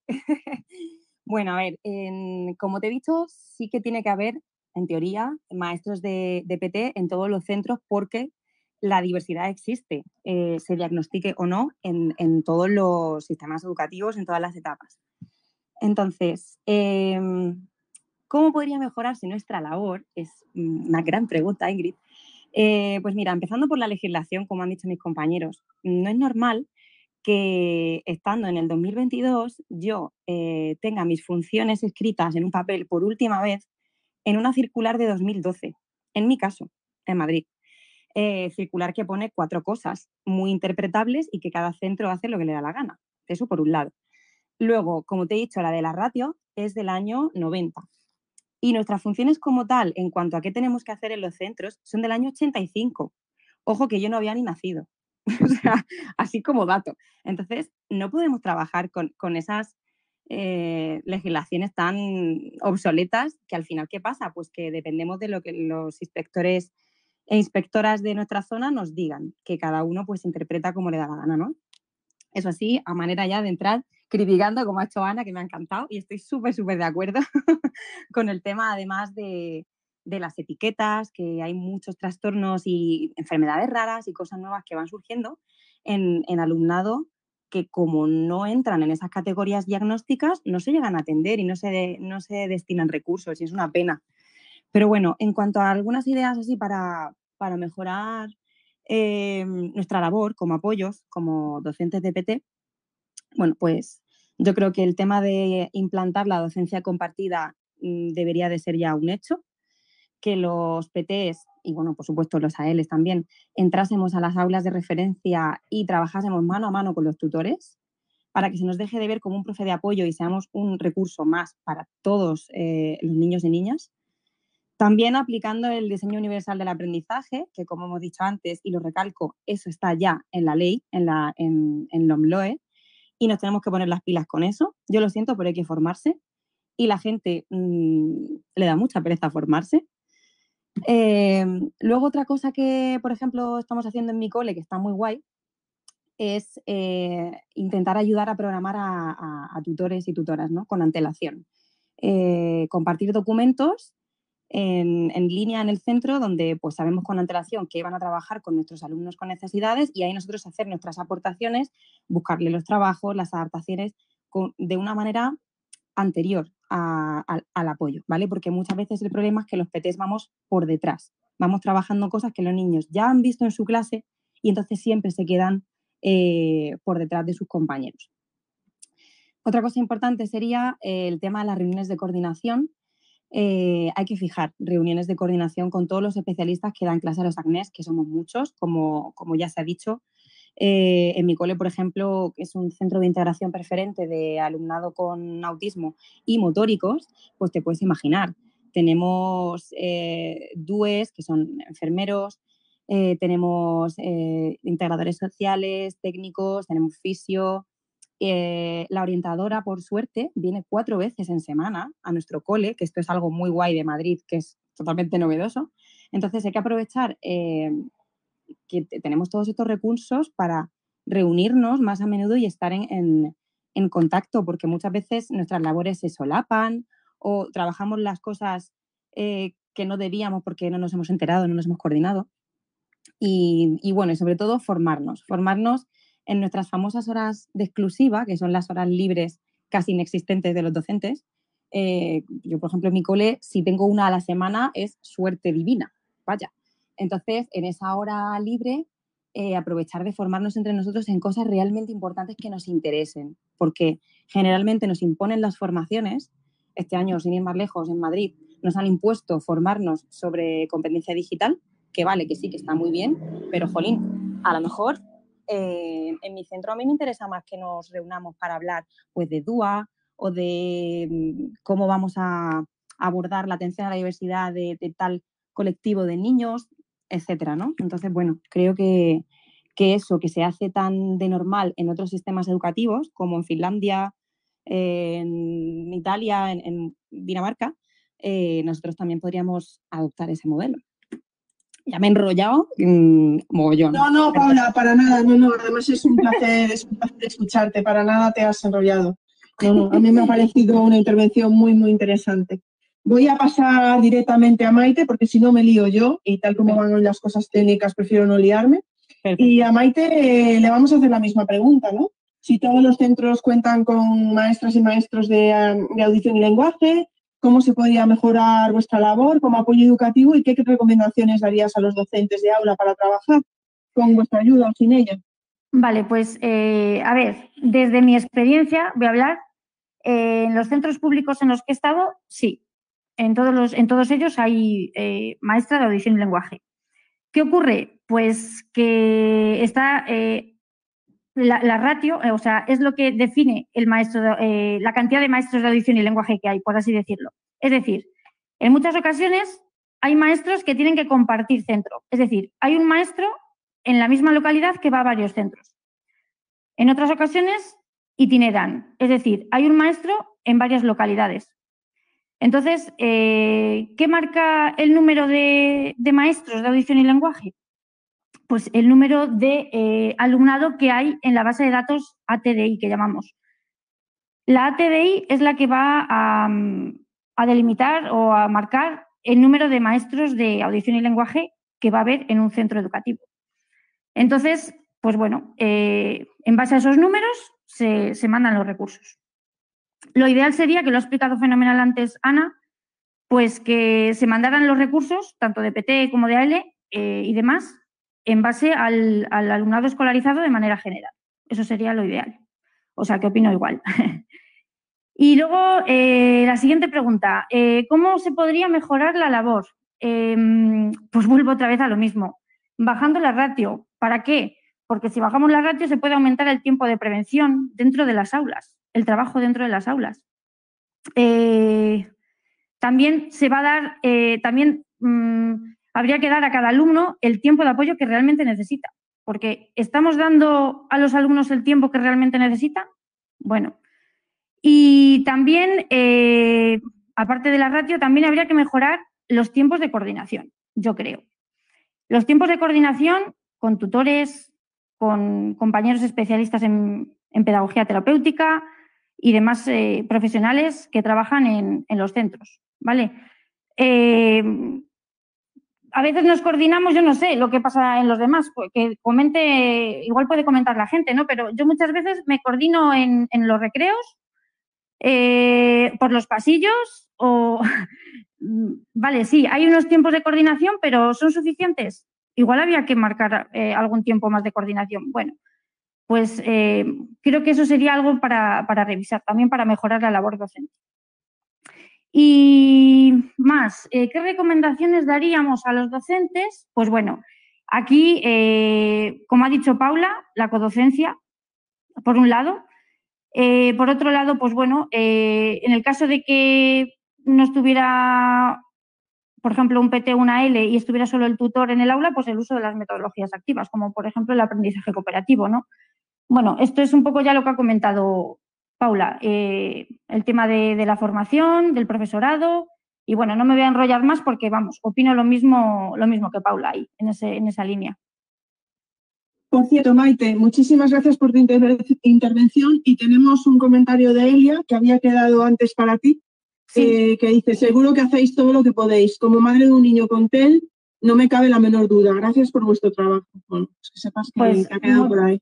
Muchísimas gracias, Elia. Y sí, sí, desde luego intentamos hacer eh, todo lo que podemos, lo mejor que podemos con los recursos que tenemos, eh, sin lugar a dudas, sí. Porque al final el objetivo principal son mis niños, ¿no? Como yo digo, yo les llamo mis niños siempre, mis niños y mis niñas, y bueno, porque al final son ellos, hay que trabajar para ellos. Mm. Pues muchísimas gracias, Maite, por tu intervención. Y vamos con Ana y con Rafa. Todos los, que creo que, bueno, hay cosas que ya habéis estado hablando, ¿no? Si todos los centros cuentan con orientadores, ¿cómo se podría mejorar vuestra labor? ¿Y qué recomendaciones daríais a los docentes eh, de aula? bueno, ya para trabajar con vuestra ayuda, sin ella, o recomendaciones, como decía Rafa, también a lo mejor para teneros más en cuenta, algunos de ellos. Bueno, sí, Ana, te doy paso. Vale, pues eso, eh, ¿hay orientador, orientadora en los coles? Sí. eh, mm, ¿qué, cantidad de horas, ya lo, ha comentado Rafa, estamos muy por debajo de, la recomendación de la UNESCO, ¿no? de la ratio que es un orientador orientadora por 250 niños y niñas. En España la media es de 800. Em, bueno, supongo que en algunos sitios estarán especialmente mal y en otros mm, estaremos no, no tan mal, ¿no?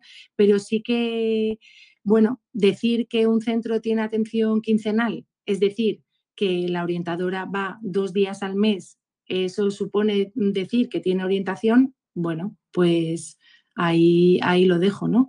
Yo, bueno, pues eh, en las reuniones, eh, la última eh, se lo comentaba al director general, por bueno que sea el director general, si viene solo, solo dos días al despacho, poco podrá hacer, ¿no?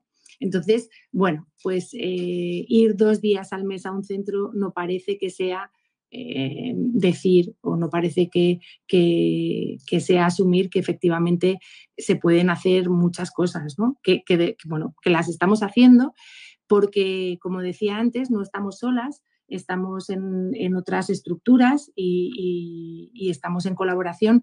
Una vez que hemos salido de ese modelo experto, estamos eh, mm, trabajando codo a codo con, nuestras compañeras de la unidad. Entonces, eso nos lo hace, nos lo hace posible.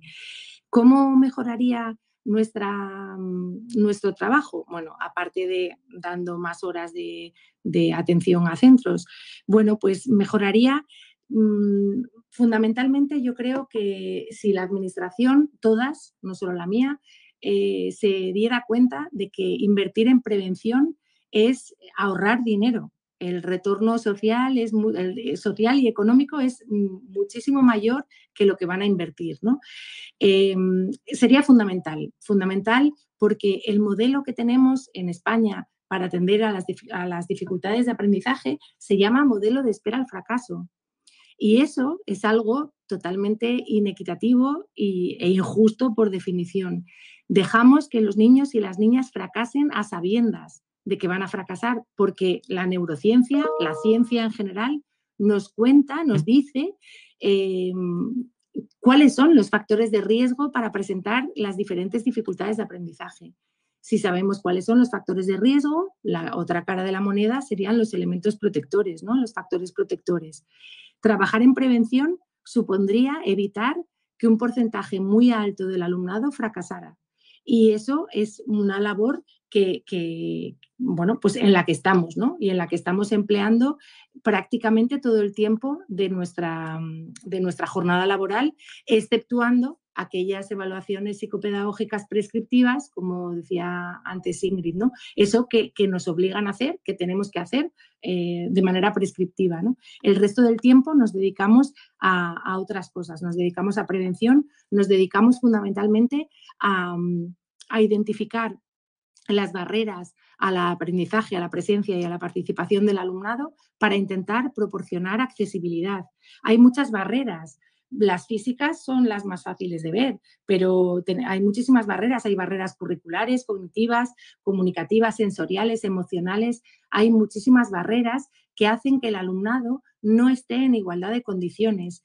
Bueno, nunca va a estar en igualdad de condiciones puesto que mm, parten de un origen diferente, ¿no? O sea, cada niño, cada niña lleva a la escuela una mochila, en unos casos mm, con algodones y en otros con piedras, ¿no? O sea, eh, es así. Eh, el acceso es, mm, eh, inequitativo por definición, ¿no? Porque cada uno viene pues, de, su casa, efectivamente.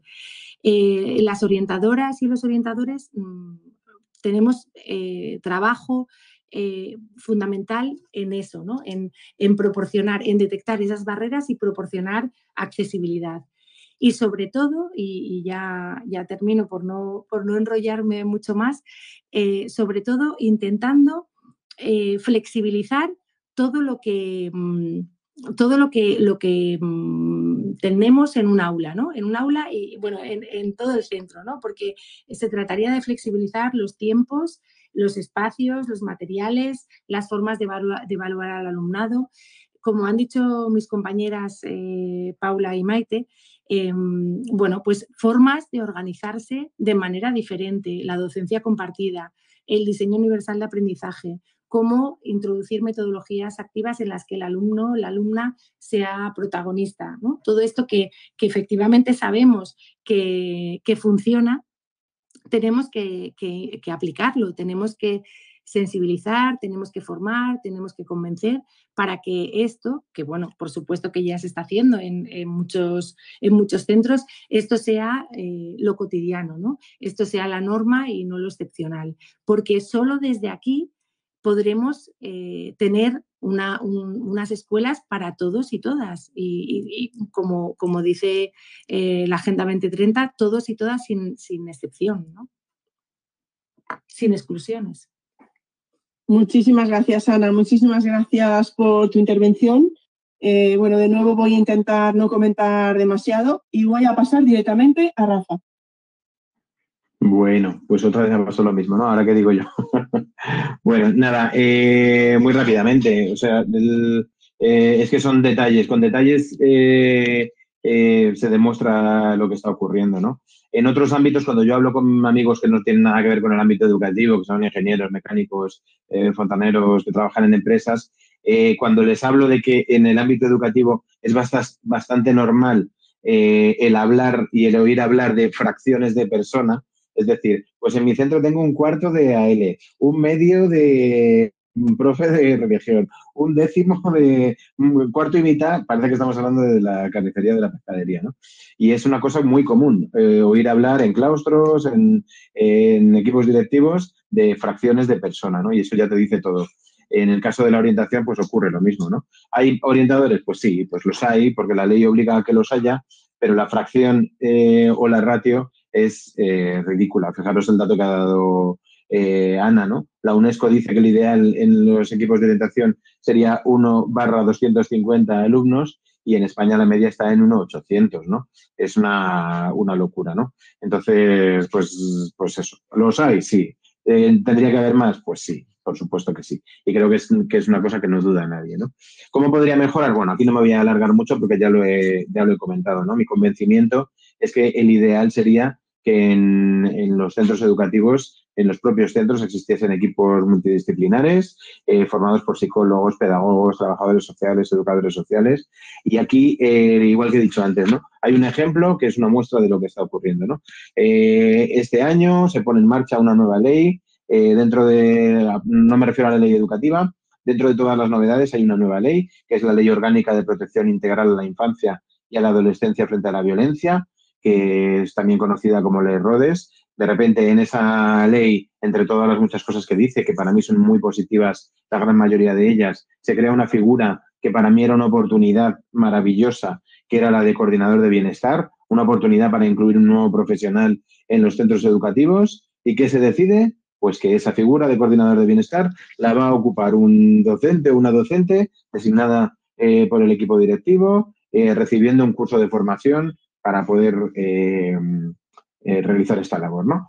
Pues con este detalle eh, creo que, explico y la gente puede entender muy bien todo lo que está ocurriendo. ¿no? En vez de aprovechar oportunidades para añadir equipo, para añadir profesionales, para trabajar en líneas mucho más abiertas, en líneas con, sangre nueva, con, con ideas nuevas, con, pues ¿qué hacemos? Pues sobrecargar a los docentes, que siempre van a decir que sí, ¿no? Pues esto, esto es un detalle de lo que está ocurriendo y de lo que, de lo que creo que, del camino que creo que nos queda por, por recorrer, ¿no? Y luego, por último, también muy brevemente, eh, decías qué consejo se puede dar a los docentes, ¿no? En el claustro virtual hay muchas veces que, que así un poco en tono de, de, risa, en tono de coña, vamos a decirlo así, se, se hacen eh, bromas con respecto a los orientadores, ¿no? ¿Está el orientador? No está. Eh, pero si yo no lo conozco, yo el de mi centro no lo conozco, ¿no?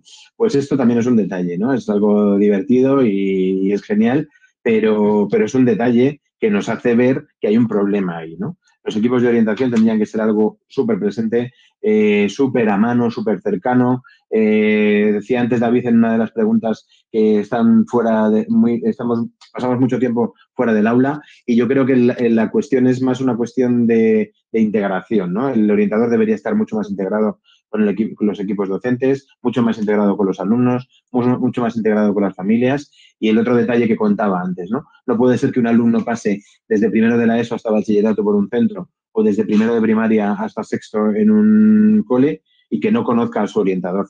Eh, y que solo lo conozcan los alumnos que tienen dificultades de aprendizaje o los alumnos que tienen algún problema, eso me parece que es un, síntoma de que algo falla. ¿no? Todos los alumnos deberían conocer a sus orientadores porque deberían estar ahí y estar súper presentes, ser una figura súper conocida, súper a mano, súper cercana y, estar ahí. ¿no? Entonces, creo que va un poco eh, esto que acabo de contar en resumen de lo que, de la problemática que hay y de en qué línea podrían ir las posibles soluciones.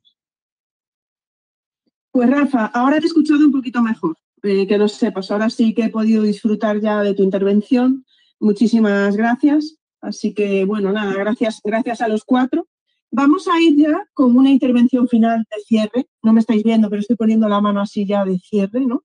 Pero hay un par de preguntas que eran más generales y como vais a hacer vuestra intervención final, pues os las lanzo, o si alguien quiere responder alguna de ellas, pues que lo haga. Y, bueno, si, os apetece, las respondéis, pues cualquiera de los cuatro. Y, bueno, pues os pediría una intervención final, pues algún tipo de conclusión o también escuchando a vuestros, eh, a los tres compañeros, a las tres compañeras, eh, pues si habéis llegado, habéis, bueno, pues algo que os haya llamado la atención o todo, o por los comentarios también de las charlas educativas que hemos ido viendo. Teníamos la pregunta de Iván, que preguntaba por cómo se debía, la resumo, ¿eh? cómo debíamos atender, cómo creíais que debía estar presente la atención a la diversidad en, el grado de educación primaria, cómo debería ser la presencia o qué tiempo, qué contenidos debería tener esa eh, atención a la diversidad en los grados de maestro, por decirlo de alguna manera. Y Loli Álvarez que pregunta, ¿qué pensáis de las aulas cerradas de educación especial? Pues yo dejo ahí esas dos preguntas que eran un poco más genéricas y doy paso a esta, a esta intervención final y de paso os iré agradeciendo, Paula, muchísimas gracias por estar aquí hoy, por esas maravillosas intervenciones que has hecho y te doy paso a ti. Vale, gracias a ti, Ingrid, por la invitación. Em, bueno, eh, en cuanto a esas dos preguntas, eh, la verdad es que son difíciles de contestar, sobre todo la primera porque los maestros de, aula, como, como, yo, no estamos en las universidades dando clase, por desgracia. Y, digo por desgracia porque a mí a veces me gustaría, me gustaría poder entrar y dar algunas asignaturas porque creo que somos las personas que realmente tenemos mucho que aportar en, esos grados y la realidad es que es muy difícil entrar a dar clases en la universidad. Entonces, eh, bueno, podría ser eh, una idea el que se facilitase un poco a los docentes el hecho de llegar a las universidades sin tirarte una vida entera estudiando, estaría bien. Em, y bueno, em, a destacar que me han gustado muchísimo las intervenciones de mis compañeros. Creo que al final somos tres figuras que se solapan en muchas cosas y, tristemente compartimos las mismas quejas eh, sobre ratios, coordinaciones y, bueno, es como mal de muchos consuelo de tontos, ¿no? Que se dice, que es como que te alegras de, en cierta manera, de escuchar que estamos todos igual porque, bueno, pues eh, empatizamos más y nos apoyamos más. Y en los centros eh, es verdad que, que, estas figuras, por lo menos yo lo que he vivido, nos acogemos mucho entre nosotros. Yo siempre intento eh, estar de manera muy cercana a los orientadores y, y los AL porque sé lo que hay. Y bueno, no sé si se me permite decir algo a modo publi o quieres que recomiende un libro. No sé, Ingrid, tú dime, porque estoy perdida. Por favor, Paula, hazte, la publi o haz la publi que quieras, sin ningún problema. Me hago la promoción. Dale, hazte promoción. Espero, bueno, Paula tiene un podcast, no sé si vas a hablar de él, pero si no lo nombro yo, eh, que os recomiendo. Así que, bueno, Paula, sigue tú.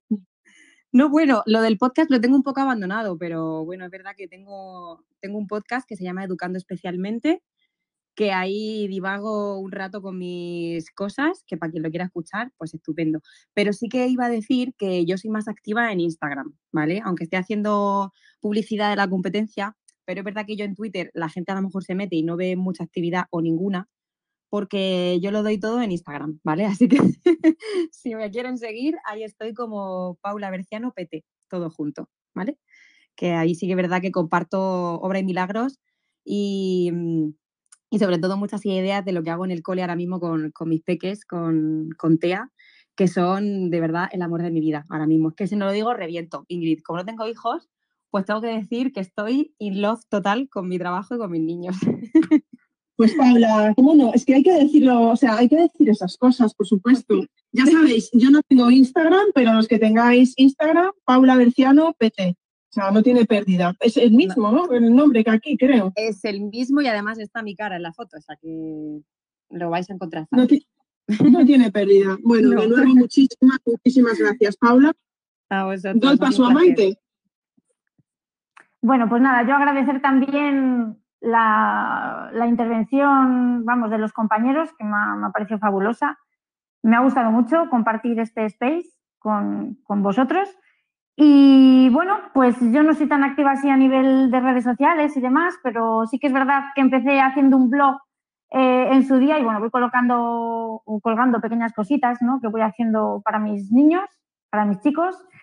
Y para mis chicas, y bueno, pues si queréis echarle un vistazo, es muy modesto, no es gran cosa, pero bueno, eh, ahí voy colgando alguna cosilla. También cuelgo algo por Twitter, a veces de, bueno, pues alguna, algún vídeo, alguna cosa que hago o de forma de trabajar, por ejemplo, habilidades metafonológicas y demás. Bueno, si echáis un vistazo por el perfil, pues alguna cosilla podéis ver. Y bueno, pues eh, nada más. Así agradecer a todos eh, los oyentes y bueno, pues nada, que nos vemos por las redes. Muchísimas gracias, Maite. Nos gustan mucho las cosas humildes. Así que os invito a todos a que os paséis por el blog de Maite, que seguramente desde el perfil de Twitter se puede ver, ¿verdad, Maite? Sí, sí, tengo el enlace puesto, o sea que desde ahí se puede, se puede acceder.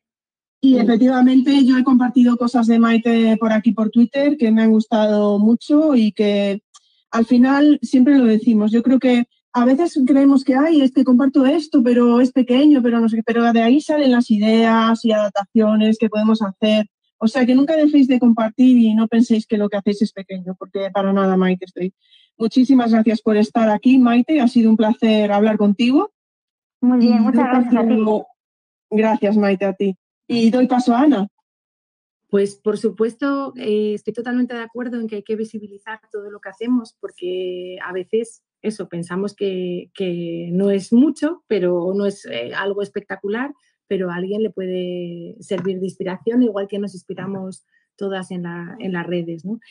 Eh, muchas gracias a, las compañeras y al compañero por, este, este rato tan, tan chulo, tan interesante.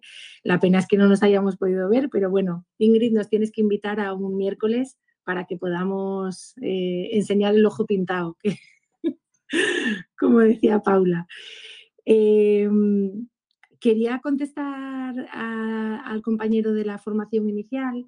Em, bueno, eh, sin que se enfade nadie de la universidad, creo que habría que darle una vuelta a la formación que están recibiendo los, los futuros maestros y maestras, porque, bueno, sigue estando muy centrada en, en el, en el niño en concreto, en sus dificultades, me refiero a, las especialistas. ¿no? Eh, se sigue poniendo el, foco en, el, en, eso, en el déficit ¿no? Y, no, y no tanto en, las respuestas ordinarias, en esa flexibilización y en esa personalización de la que hablaba antes, ¿no? de tiempos, espacios, em, formas de organizarse, docencia compartida, DUA, todo esto que sabemos, que sabemos que funciona Em, hay, que, hay, que, hay que implementarlo, sí o sí. Y mm, bueno, pues yo creo que no se está trabajando todo lo que, lo que se debiera en, en, la formación inicial del profesorado, ¿no? Porque, bueno, pues eh, los compañeros que llegan em, no parece que, que, estén muy formados en estas cuestiones. Por ejemplo, también por hablar de orientación, poner, el, el, poner encima de la mesa lo que la Administración espera de nosotras y nosotros, eh, lo que espera que sepamos cuando accedemos a la función pública, eh, viene regulado los contenidos ¿no? en, ese, en ese temario de los 90, en el que, bueno, pues que sigue, imaginaros, totalmente desactualizado, hay temas que ya no existen y que otros están nombrados de una forma muy, muy desactualizada, pues de 68 temas, la mayoría eh, se refieren al déficit, se refieren a las necesidades educativas especiales, concretas, hay un tema para cada una de ellas y eso, bueno, pues pone, eh, pone de relieve eh, precisamente el, sesgo clínico médico que, que, hay todavía en nuestra profesión. ¿no? Si en el 2022 es lo que se van a estudiar los futuros orientadores y orientadoras, pues, pues bueno, creo que, con eso eh, se dice todo. Y para, terminar, pues nada, repetirme en, la necesidad de ir más allá del trampantojo de la inclusión, que tenemos que avanzar y tenemos que, que pensar eh, más allá de lo que la administración proponga, ¿no? porque tampoco podemos estar instalados en la queja y en, los argumentos, mm, bueno, en, poder echarle la culpa a alguien eh, siempre mola mucho y si es a nuestros jefes y jefas, mejor, ¿no? Pero eh, todos y todas nosotras tenemos una parte de responsabilidad individual muy importante frente a los cambios, frente a cualquier tipo de cambio, Nunca un legislador, una legisladora se anticipó a una necesidad social, jamás. Siempre eh, es la sociedad la que, la que tiene que luchar y tiene que reivindicar sus, derechos, ¿no? Y luego ya mm, nos los conceden. Eh, entonces, mm, creo que es importante que todas y cada una de nosotras pensemos qué es lo que podemos hacer en, nuestras, en nuestro microespacio, ¿no? Por supuesto, no vamos a, pretender cambiar la educación asturiana, ni mucho menos, ni, nada por el estilo, ¿no? Pero sí, em, yo sí que puedo modificar la realidad de alguna de mis aulas, de alguna, de algún aula de, uno de mis coles o de todos mis coles o de mis, mis peques, ¿no? Eh, ¿qué, ¿Qué puedo hacer yo? ¿Qué actuaciones puedo diseñar? E implementar en la práctica para que esa idea de que las escuelas tienen que ser más inclusivas, porque no lo son, no lo terminan de ser, eh, sea esté un poquito más cerca, ¿no? ¿Qué puedo hacer yo? Yo mm, lanzo esta, esta reflexión porque todos y todas podemos hacer muchas más cosas de las que nos pensamos. Muchísimas, muchísimas gracias por, por esta reflexión, Ana. Tengo que decir que Mm, creo que hay gente que no se ha dado cuenta, que siempre lo decimos, que para hacer preguntas tenéis que poner el hashtag de las, el hashtag, el hashtag de las charlas educativas. Eh, veo muchos comentarios, pero los veré después. Es decir, yo lo que estoy viendo es eh, las preguntas y comentarios que la gente está poniendo con el hashtag de las charlas educativas. Eh, lo digo porque parece ser que había preguntas de Kike, pero yo no puedo verlas porque no van con el hashtag y tal, lo está comentando él mismo. Entonces, bueno, simplemente para que lo sepáis, que recordad que, recordad que siempre, hasta lo pone en el tweet, ¿vale? Que, os he subido, que, yo lo que voy mirando durante la charla es todo lo que pongáis con el hashtag de las charlas educativas.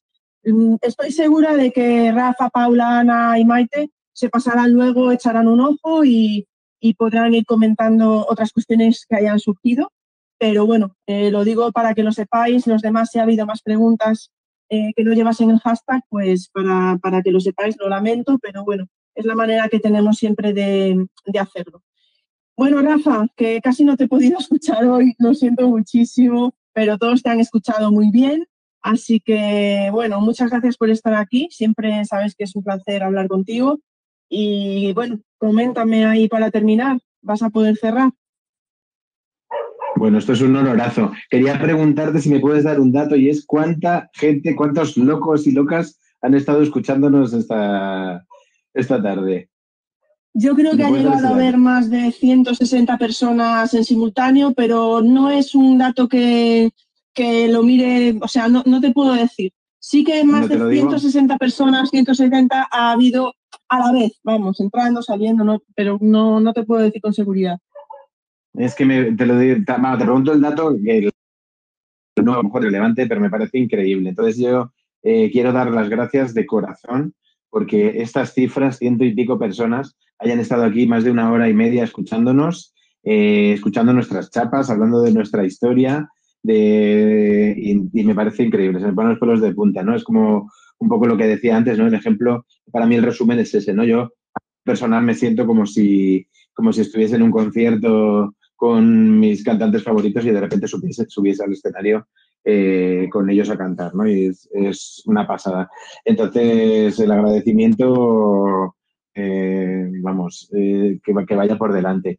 Y luego, para terminar, bueno, pues me quedo con varias ideas que han dicho mis compis, ¿no? Porque me parece un lujazo haber compartido charla con, con ellas y contigo, Ingrid, por supuesto, que ya lo sabes, el cariño que te tengo más allá de, redes.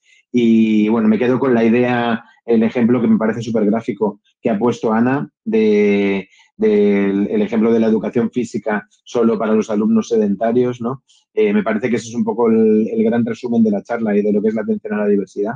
Eh, si no nos planteamos que la educación física sea única y exclusivamente para los alumnos sedentarios, porque hacemos, lo hacemos con, la orientación, con la, audición y lenguaje, con un montón de ámbitos, ¿no? Entonces, me parece que eso es un, detalle. Otra idea por ahí que también con las que me he quedado, que me he ido aquí apuntando, es el tema de eh, que estamos tan centrados en la intervención que se nos olvida muchas veces la prevención, ¿no? Y eso sería un poco una base que nos, que nos ayudaría a, entender y a trabajar mm, de una manera mucho más amplia otras muchas cosas. ¿no?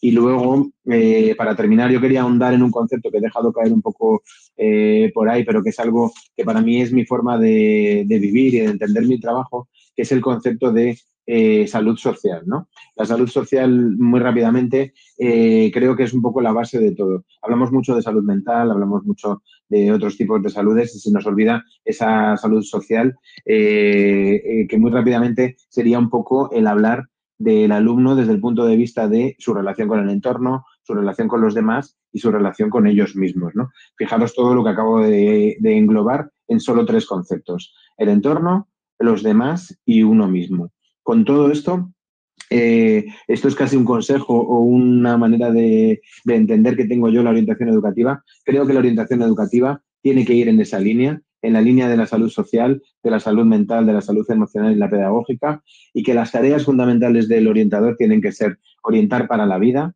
ajustar el currículum y la ley a la realidad, a la realidad de cada alumno, prevenir las dificultades de aprendizaje, por supuesto, acompañar en lo personal, en lo académico y en el camino hacia lo profesional y sobre todo, y con esto ya termino, entender la diversidad, ¿no? Entender la diversidad como algo real, algo que está ahí con nosotros y para nosotros y entender la diversidad desde el punto de vista de que todos los alumnos son diferentes, todos los alumnos necesitan cosas diferentes y, y es el sistema el que debe adaptarse al alumno y no el alumno el que debe adaptarse al sistema sí o sí eh, y porque sí, ¿no? Es un poco esa idea. Y repetir el agradecimiento general y en concreto a ti, Ingrid, por, todo lo que haces por la educación.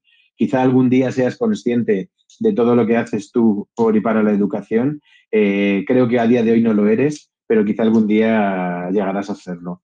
Porque los que estamos a tu alrededor somos muy conscientes de lo que estás haciendo y de qué manera lo estás haciendo.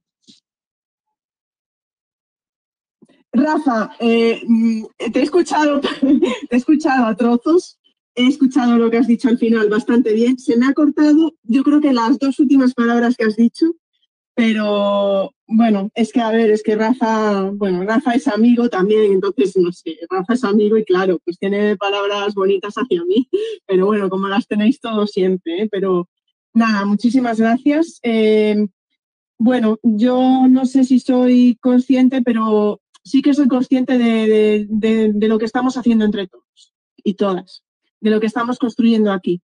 Yo creo que cuando te escuché el concepto de salud eh, social, además de pensar en el alumnado, eh, lo pensé también, mm, no tiene nada que ver, ¿eh? ya va, Ingrid a decir algo que, no tiene nada que ver, pero mm, a veces también la salud social lo a veces se siente en el claustro virtual cuando nos apoyamos unos a otros, cuando nos ayudamos, etcétera, etcétera, yo creo que no es el alumnado, pero en ese caso entre el profesorado, las familias y cualquier persona eh, que tiene que ver con la educación, que entra en un claustro virtual constructivo, eh, en positivo, como el que hemos formado aquí, yo creo que eso también nos da salud social y salud mental a todos y todas, creo yo, ¿eh?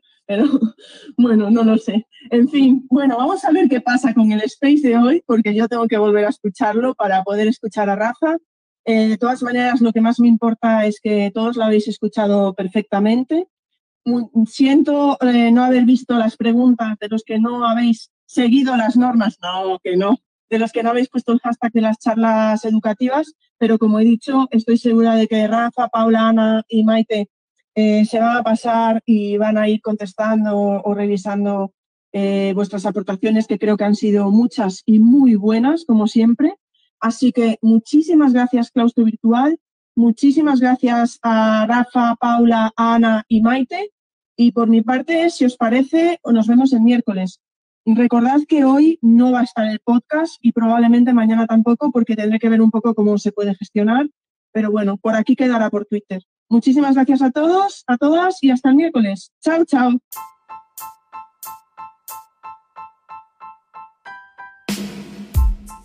Muchas gracias por escuchar este podcast. Si te apetece, nos vemos en el siguiente.